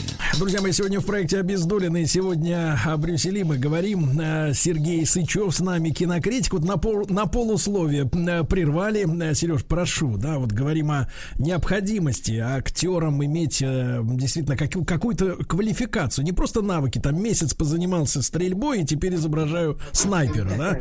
А вот именно как бы... А, да, а, на самом деле, а, я думаю, что сегодня все дело может быть в том, что сегодня вообще популярен же такой здоровый образ жизни, тренировки, иметь личного тренера. а, Поэтому ничего удивительного нет в том, что в принципе практически у всех актеров хорошая форма, но в случае с голливудскими актерами там все совершенно особого качества. А, Подготовка к любому экшн-фильму а, включает в себя то, что в течение нескольких месяцев актер а, очень напряженно тренируется с лучшими мастерами, которые наращивают ему не только по несколько килограмм мышц, но и заставляют его осваивать целые боевые техники. То есть на самом деле встретиться в темном переулке с актером голливудским э, даже не только из экшн-фильма. Это довольно опасно. Он может навешать очень круто.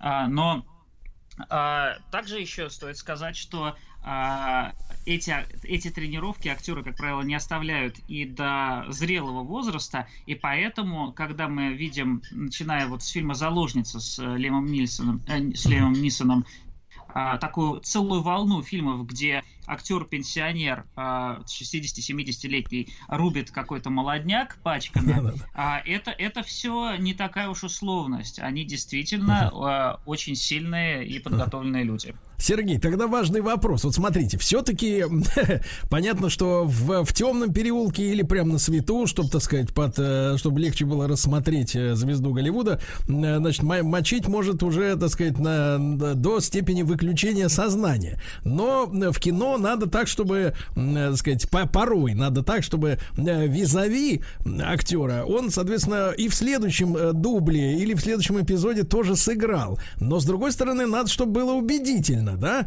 И вот когда сегодня смотришь э, фильмы, ну, я себя успокаиваю, тот же Джон Уик, да? Э, такая культовая история.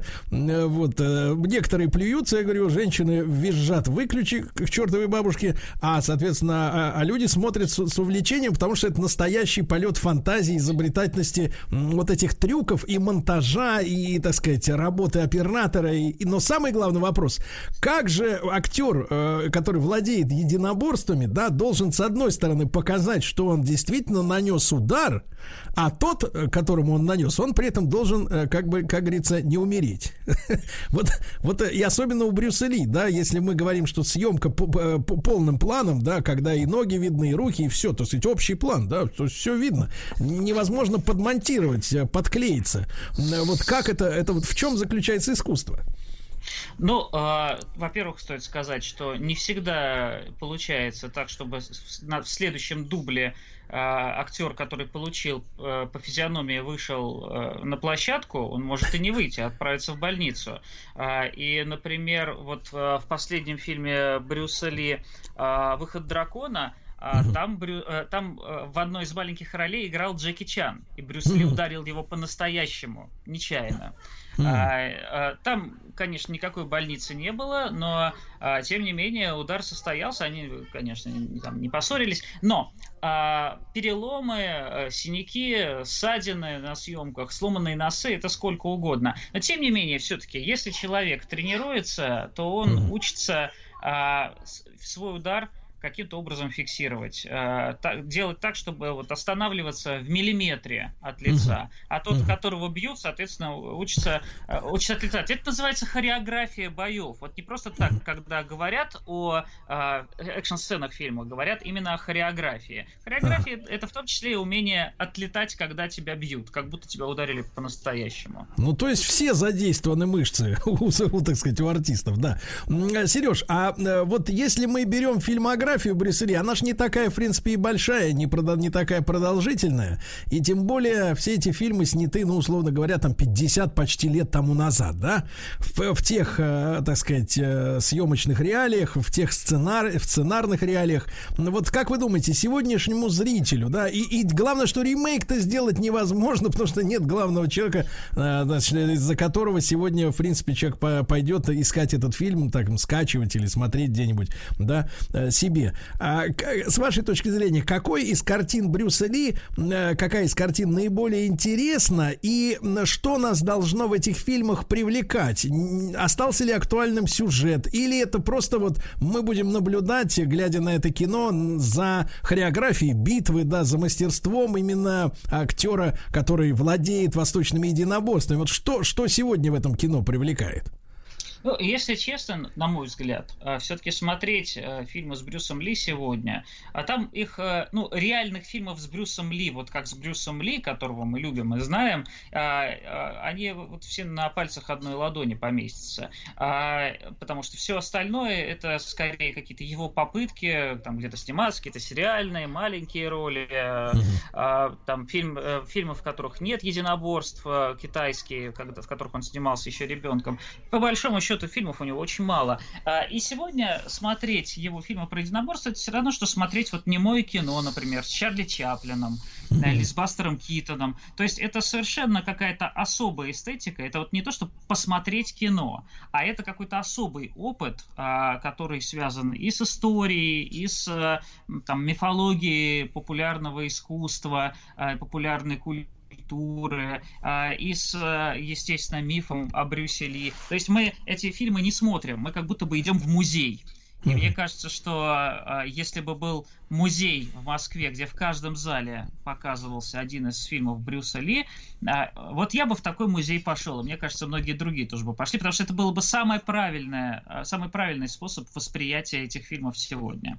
Угу. Сереж, а вот современные фильмы с восточными единоборствами, да, которые сняты, конечно, на совершенно другом технологическом уровне, и качество картинки, и все, все остальное, и музыка, и звук, а, вот, да и актеры такие бодрые, да, несмотря на то, что, может быть, и взрослые, как Киану Ривз. Как вы объясните, вот как вы поможете объяснить, почему сегодня такое кино смотрят а, и восхищаются им, если, например, с точки зрения, ну, как бы такого а, изнеженного обывателя, это просто просто вот профессиональный мордобой такой качественный. Вот что это такое? Это аттракцион такой, вот чем, чем, потому что некоторые говорят, ну что, ты, ты что, тебе приятно смотреть, как людей бьют лошадью, как там в последнем Джон Уике, да? Ну что это такое? Это же э, воспитывает жестокость, так сказать. Вот э, с каким отношением надо смотреть фильмы, где действительно людей мучат? Я думаю, что это, э, ну, э, вот, например, в опере практически в каждой э, главные герои в конце погибают. Да. А, и нельзя же сказать, ну зачем вы ходите в оперу, там постоянно люди помирают на сцене и поют об этом еще. Ну что тут хорошего? Когда люди смотрят фильмы, где есть красивые драки, мне кажется, что это, ну, это как балет, это, это все-таки хореография. Мне кажется, лучше всего это поняли э, китайцы в начале нулевых годов, когда они стали снимать фильмы типа там «Крадущийся тигр», «Сдающийся дракон», mm-hmm. «Герой», э, и там фильмы Джана и Моу, э, где у них там э, не просто драки, а они еще и взлетают там в воздух на 30 метров, потом как, как, как без, невероятно долго дерутся на ветке одного дерева, там друг с другом э, переворачиваются, там mm-hmm. дерутся кверху ногами. То есть, ну, то есть без, понятно, бесовщина, что... да, такая вот э, чистой воды? Условность. Условность, чистая красота движения, какая-то абстрактная довольно. То есть никто не думает, что это все может быть в реальной жизни. Это вот сказка на экране, как она есть. И мне кажется, что Джон Уик от э, фильма Герой, он вот недалеко находится. Они все в какой-то одной компании, в одной лодке плывут. А как вам кажется, вот почему Брюс Ли в итоге после смерти вот стал таким легендарным, да, и почему к нему именно вот к такой фигуре, которая, э, ну, собственно говоря, вот вы же сказали, да, фильмы-то смотреть особенно так, как, как, кроме как, как музейный такой экспоната не хочется, но вот его образ, да, он такой стал интернациональный, он, ну, в любой стране есть огромное количество поклонников этого человека, уж, наверное, не сосчитать там не то, что на одной э, руке, так сказать, пальцев не хватит, там, не знаю, счет никаких не хватит сосчитать, сколько людей пошли заниматься восточными единоборствами, вдохновившись прежде всего а, Брюсом Ли и его талантом. Вот а, почему ему, как вы считаете, вот как ему удалось? Потому что вот, например, Джеки Чан упомянутый, да, он ведь такой вот обаятельный. Джеки Чан умеет улыбаться, умеет смешить, да, он такой вроде как и единоборец, а вроде как и юморист, и такой вот э, паренек, э, ну, и, изображает приятного человека, вот. А, сек, а в чем секрет вот такой мировой популярности Брюса Ли? Ну, я думаю, что помимо, конечно, его очевидного кинематографического вклада, что он э, принес запад, э, восточное единоборство в западный кинематограф и заставил а, с этого момента, изменил западный кинематограф, заставил всех а, с этого момента драться а, по-восточному mm-hmm. в западных фильмах, но есть еще и его образ как образ, наверное, святого. И его с какой стороны не копни, он везде идеален. Mm-hmm. Он и трудоголик, и талантлив, и прекрасный отец, прекрасный муж, благороден и аристократичен в общении. Всегда, говорят, был очень мягок, как-то очень деликатен. Mm. А, э, то есть это человек, на которого хочется быть похожим. А, причем не только мальчишке, а, наверное, и взрослому человеку. Это прекрасный образ для подражания. Все, что мы практически узнаем о Брюсселе, даже его несколько неуклюжее и такое немножко солдафонское чувство юмора, на mm. мой взгляд, mm-hmm. а, даже это все равно невероятно обаятельно.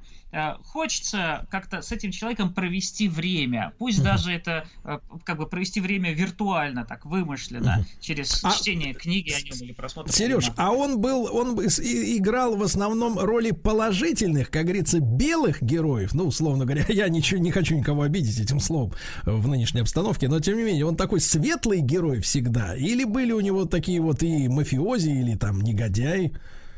Всего, всего парочка ролей, где он был, э, небольших ролей, где он был отрицательным персонажем. А все Но... остальное светлый, белый, чистый персонаж. Да. Сергей Сычев, кинокритик, сегодня с нами.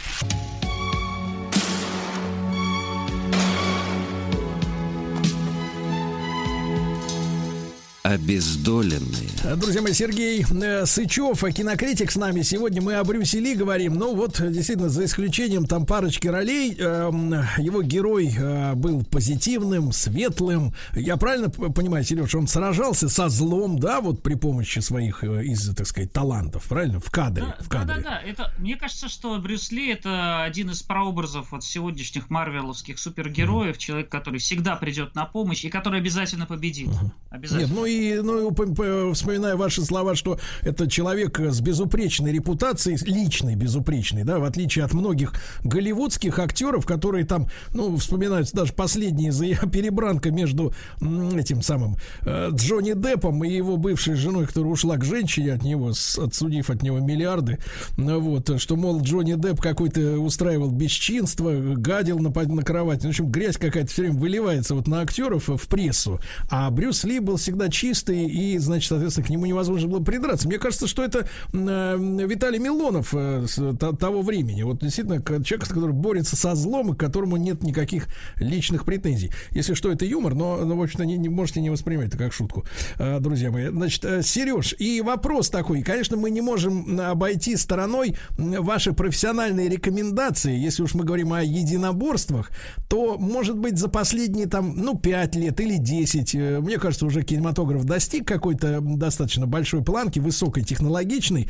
А На какие фильмы, э, рождение которых произошло благодаря, естественно, тому, что Брюса Ли все-таки допустили до Голливуда, да, и он привнес туда этот жанр восточных единоборств. А на какие фильмы обязательно стоит обратить внимание сегодня, чтобы получить максимальное удовольствие перед экраном? Э, Да, если еще хороший звук есть, то еще и со звуком. Вот ваши рекомендации.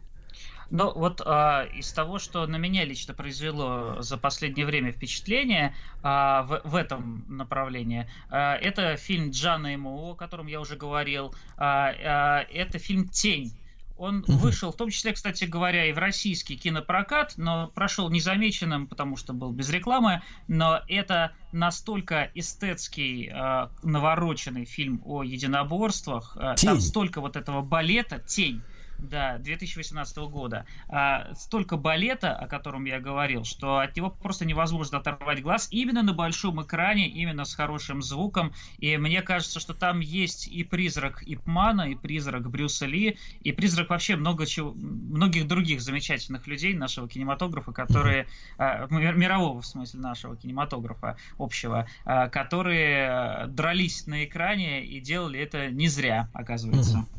Тень, да, хорошо, на- надо обратить внимание на эту работу. М, Не могу не спросить, вы там оговорились до нашего киноэкрана. А как вы думаете, вот, Сереж, э, у нас, э, так сказать, многие вещи, ну и вообще наш кинематограф советский и постсоветский, как следствие, да, родился в результате того, что власти пристальное внимание там в 30-е годы уделяли э, тому, как производство в Америке строится, и мы фактически, ну, не наследники, но, по крайней мере, люди, которые пытались, э, так сказать, работать в том же направлении. Но в нашем кино почему-то, вот, вот мне кажется, два жанра не приживаются никак. Это вот всякие вампиры, всякие ужасы, вот как-то они на нашу, на наши актерские лица, на родные не ложатся. Вот. Но не могу я себе Бондарчука представить, например, в роли вампира. Вот. Ну, как-то не, не вяжется. Все-таки он добрый. э, Вот такой человек. А и также вот единоборство, да. Ну, нет, ну, в драке, может быть, где-то в какой-то уголовной там сунут финку под ребро, но это же не то совершенно. Вот э, как вы, вы не слышали, наши пытались вот делать какой-то фильм с вот с таким, с попыткой воссоздать какие-то на нашей почве вот именно единоборство с хореографией, с балетом, как говорится. Ну, я помню, вот а, был фильм «Фанат», когда-то, может быть, вы помните, это перестроечное кино, а, тогда как-то прям целая волна пошла вот этих фильмов про единоборство, потому что люди, много было людей, которые умели драться, и мало было денег, чтобы Мгм. снимать дорогое кино, и думали, что если будут красиво драться на экране, то будет неплохо. Был фильм «Фанат», был фильм по прозвищу «Зверь», э, где Певцов тоже дрался, а он, кстати говоря, очень хорошо дерется. Э, И вот мне Спасибо, кажется, что тогда... предупредили. Да-да-да. Да, так, тогда, тогда было какое-то количество фильмов, где э, хорошо дрались. Э, сейчас, мне кажется, этого, это не особенно делают, потому что это сегодня должно выглядеть дорого, а во-вторых, э, вот в Голливуде они могут себе позволить 4-5 месяцев тренировать актеров. Но у нас э, денег меньше, амбиций больше и, и некогда всем, поэтому э, никто не будет ждать 5 месяцев. И актер Ну, да, не будет просто. Сереж, просто странно. У нас же есть на самом деле в стране замечательные специалисты по восточным единоборствам. Вот, э, если не ошибаюсь, Сергей Бадюк, например, да, и он и воин в хорошем смысле этого, в большом смысле этого слова, и человек, который и философию знает, и действительно замечательно, так сказать, владеет искусством. А если какие-то фильмы и видишь с его участием, то, как правило, вот он сидит в позе лотоса в виде мудреца, там какую-то картину видел, вот, советы дает, что делать, да. Но вот такого действительно, э, такого залихватского экшена, несмотря на то, что силы есть, все равно кинематографисты не снимают, да. Ну, может, может и к лучшему, может и, так сказать, э, больше свободных коек в госпитале останется, да, после съемочного дня. Э, Вот. Сереж, и последний вопрос. Вы лично, как э, кинокритик, э, в версию ухода Брюса Ли из-за какой-то случайной таблетки верите? А, скажем так, а, я понимаю, что все, что связано с Брюсом Ли, это во многом миф. И, конечно, там есть и обеливание образа, и, а, возможно, мы о чем-то не знаем. Кто-то говорит о каких-то его связях с мафией, а кто-то говорит о том, что в Голливуде он мог наступить кому-то на мозоль, и кто-то не хотел, чтобы он сделал себе карьеру. Возможно, а, учитывая постоянный стресс и постоянный, постоянно какой-то ну, постоянный драйв, в котором он находился, возможно, там были не просто таблетки, а какие-то особые таблетки. Ну и эпоха такая тоже была особых таблеток. Поэтому а, я думаю, что, скорее всего, это было связано как раз вот с какими-то спе- специфическими таблетками. Но вряд ли это было убийство. Вот во что я не верю, это точно. И в мистику, если честно, тоже здесь не очень верю. То есть уход Брюса Ли это единственное темное пятно на его биографии, да, получается, если все остальное такое примерное, идеальное и, да, замечательное. Э, Сереж, спасибо вам огромное, очень интересно с вами было провести этот час. Э, Надеюсь, мы еще услышимся в эфире. Сергей Сычев, кинокритик, мы сегодня о Брюсе Ли поговорили. Ребят, если нет времени терпеть целиком полный метр с Брюсом Ли, посмотрите хотя бы в Ютьюбе его фокусы, его а, волшебство, да, есть несколько к- короткометражек, которые просто захватывают дух. Вам всем хороших выходных. Владик, хорошего отдыха. Понятно? Возвращайся.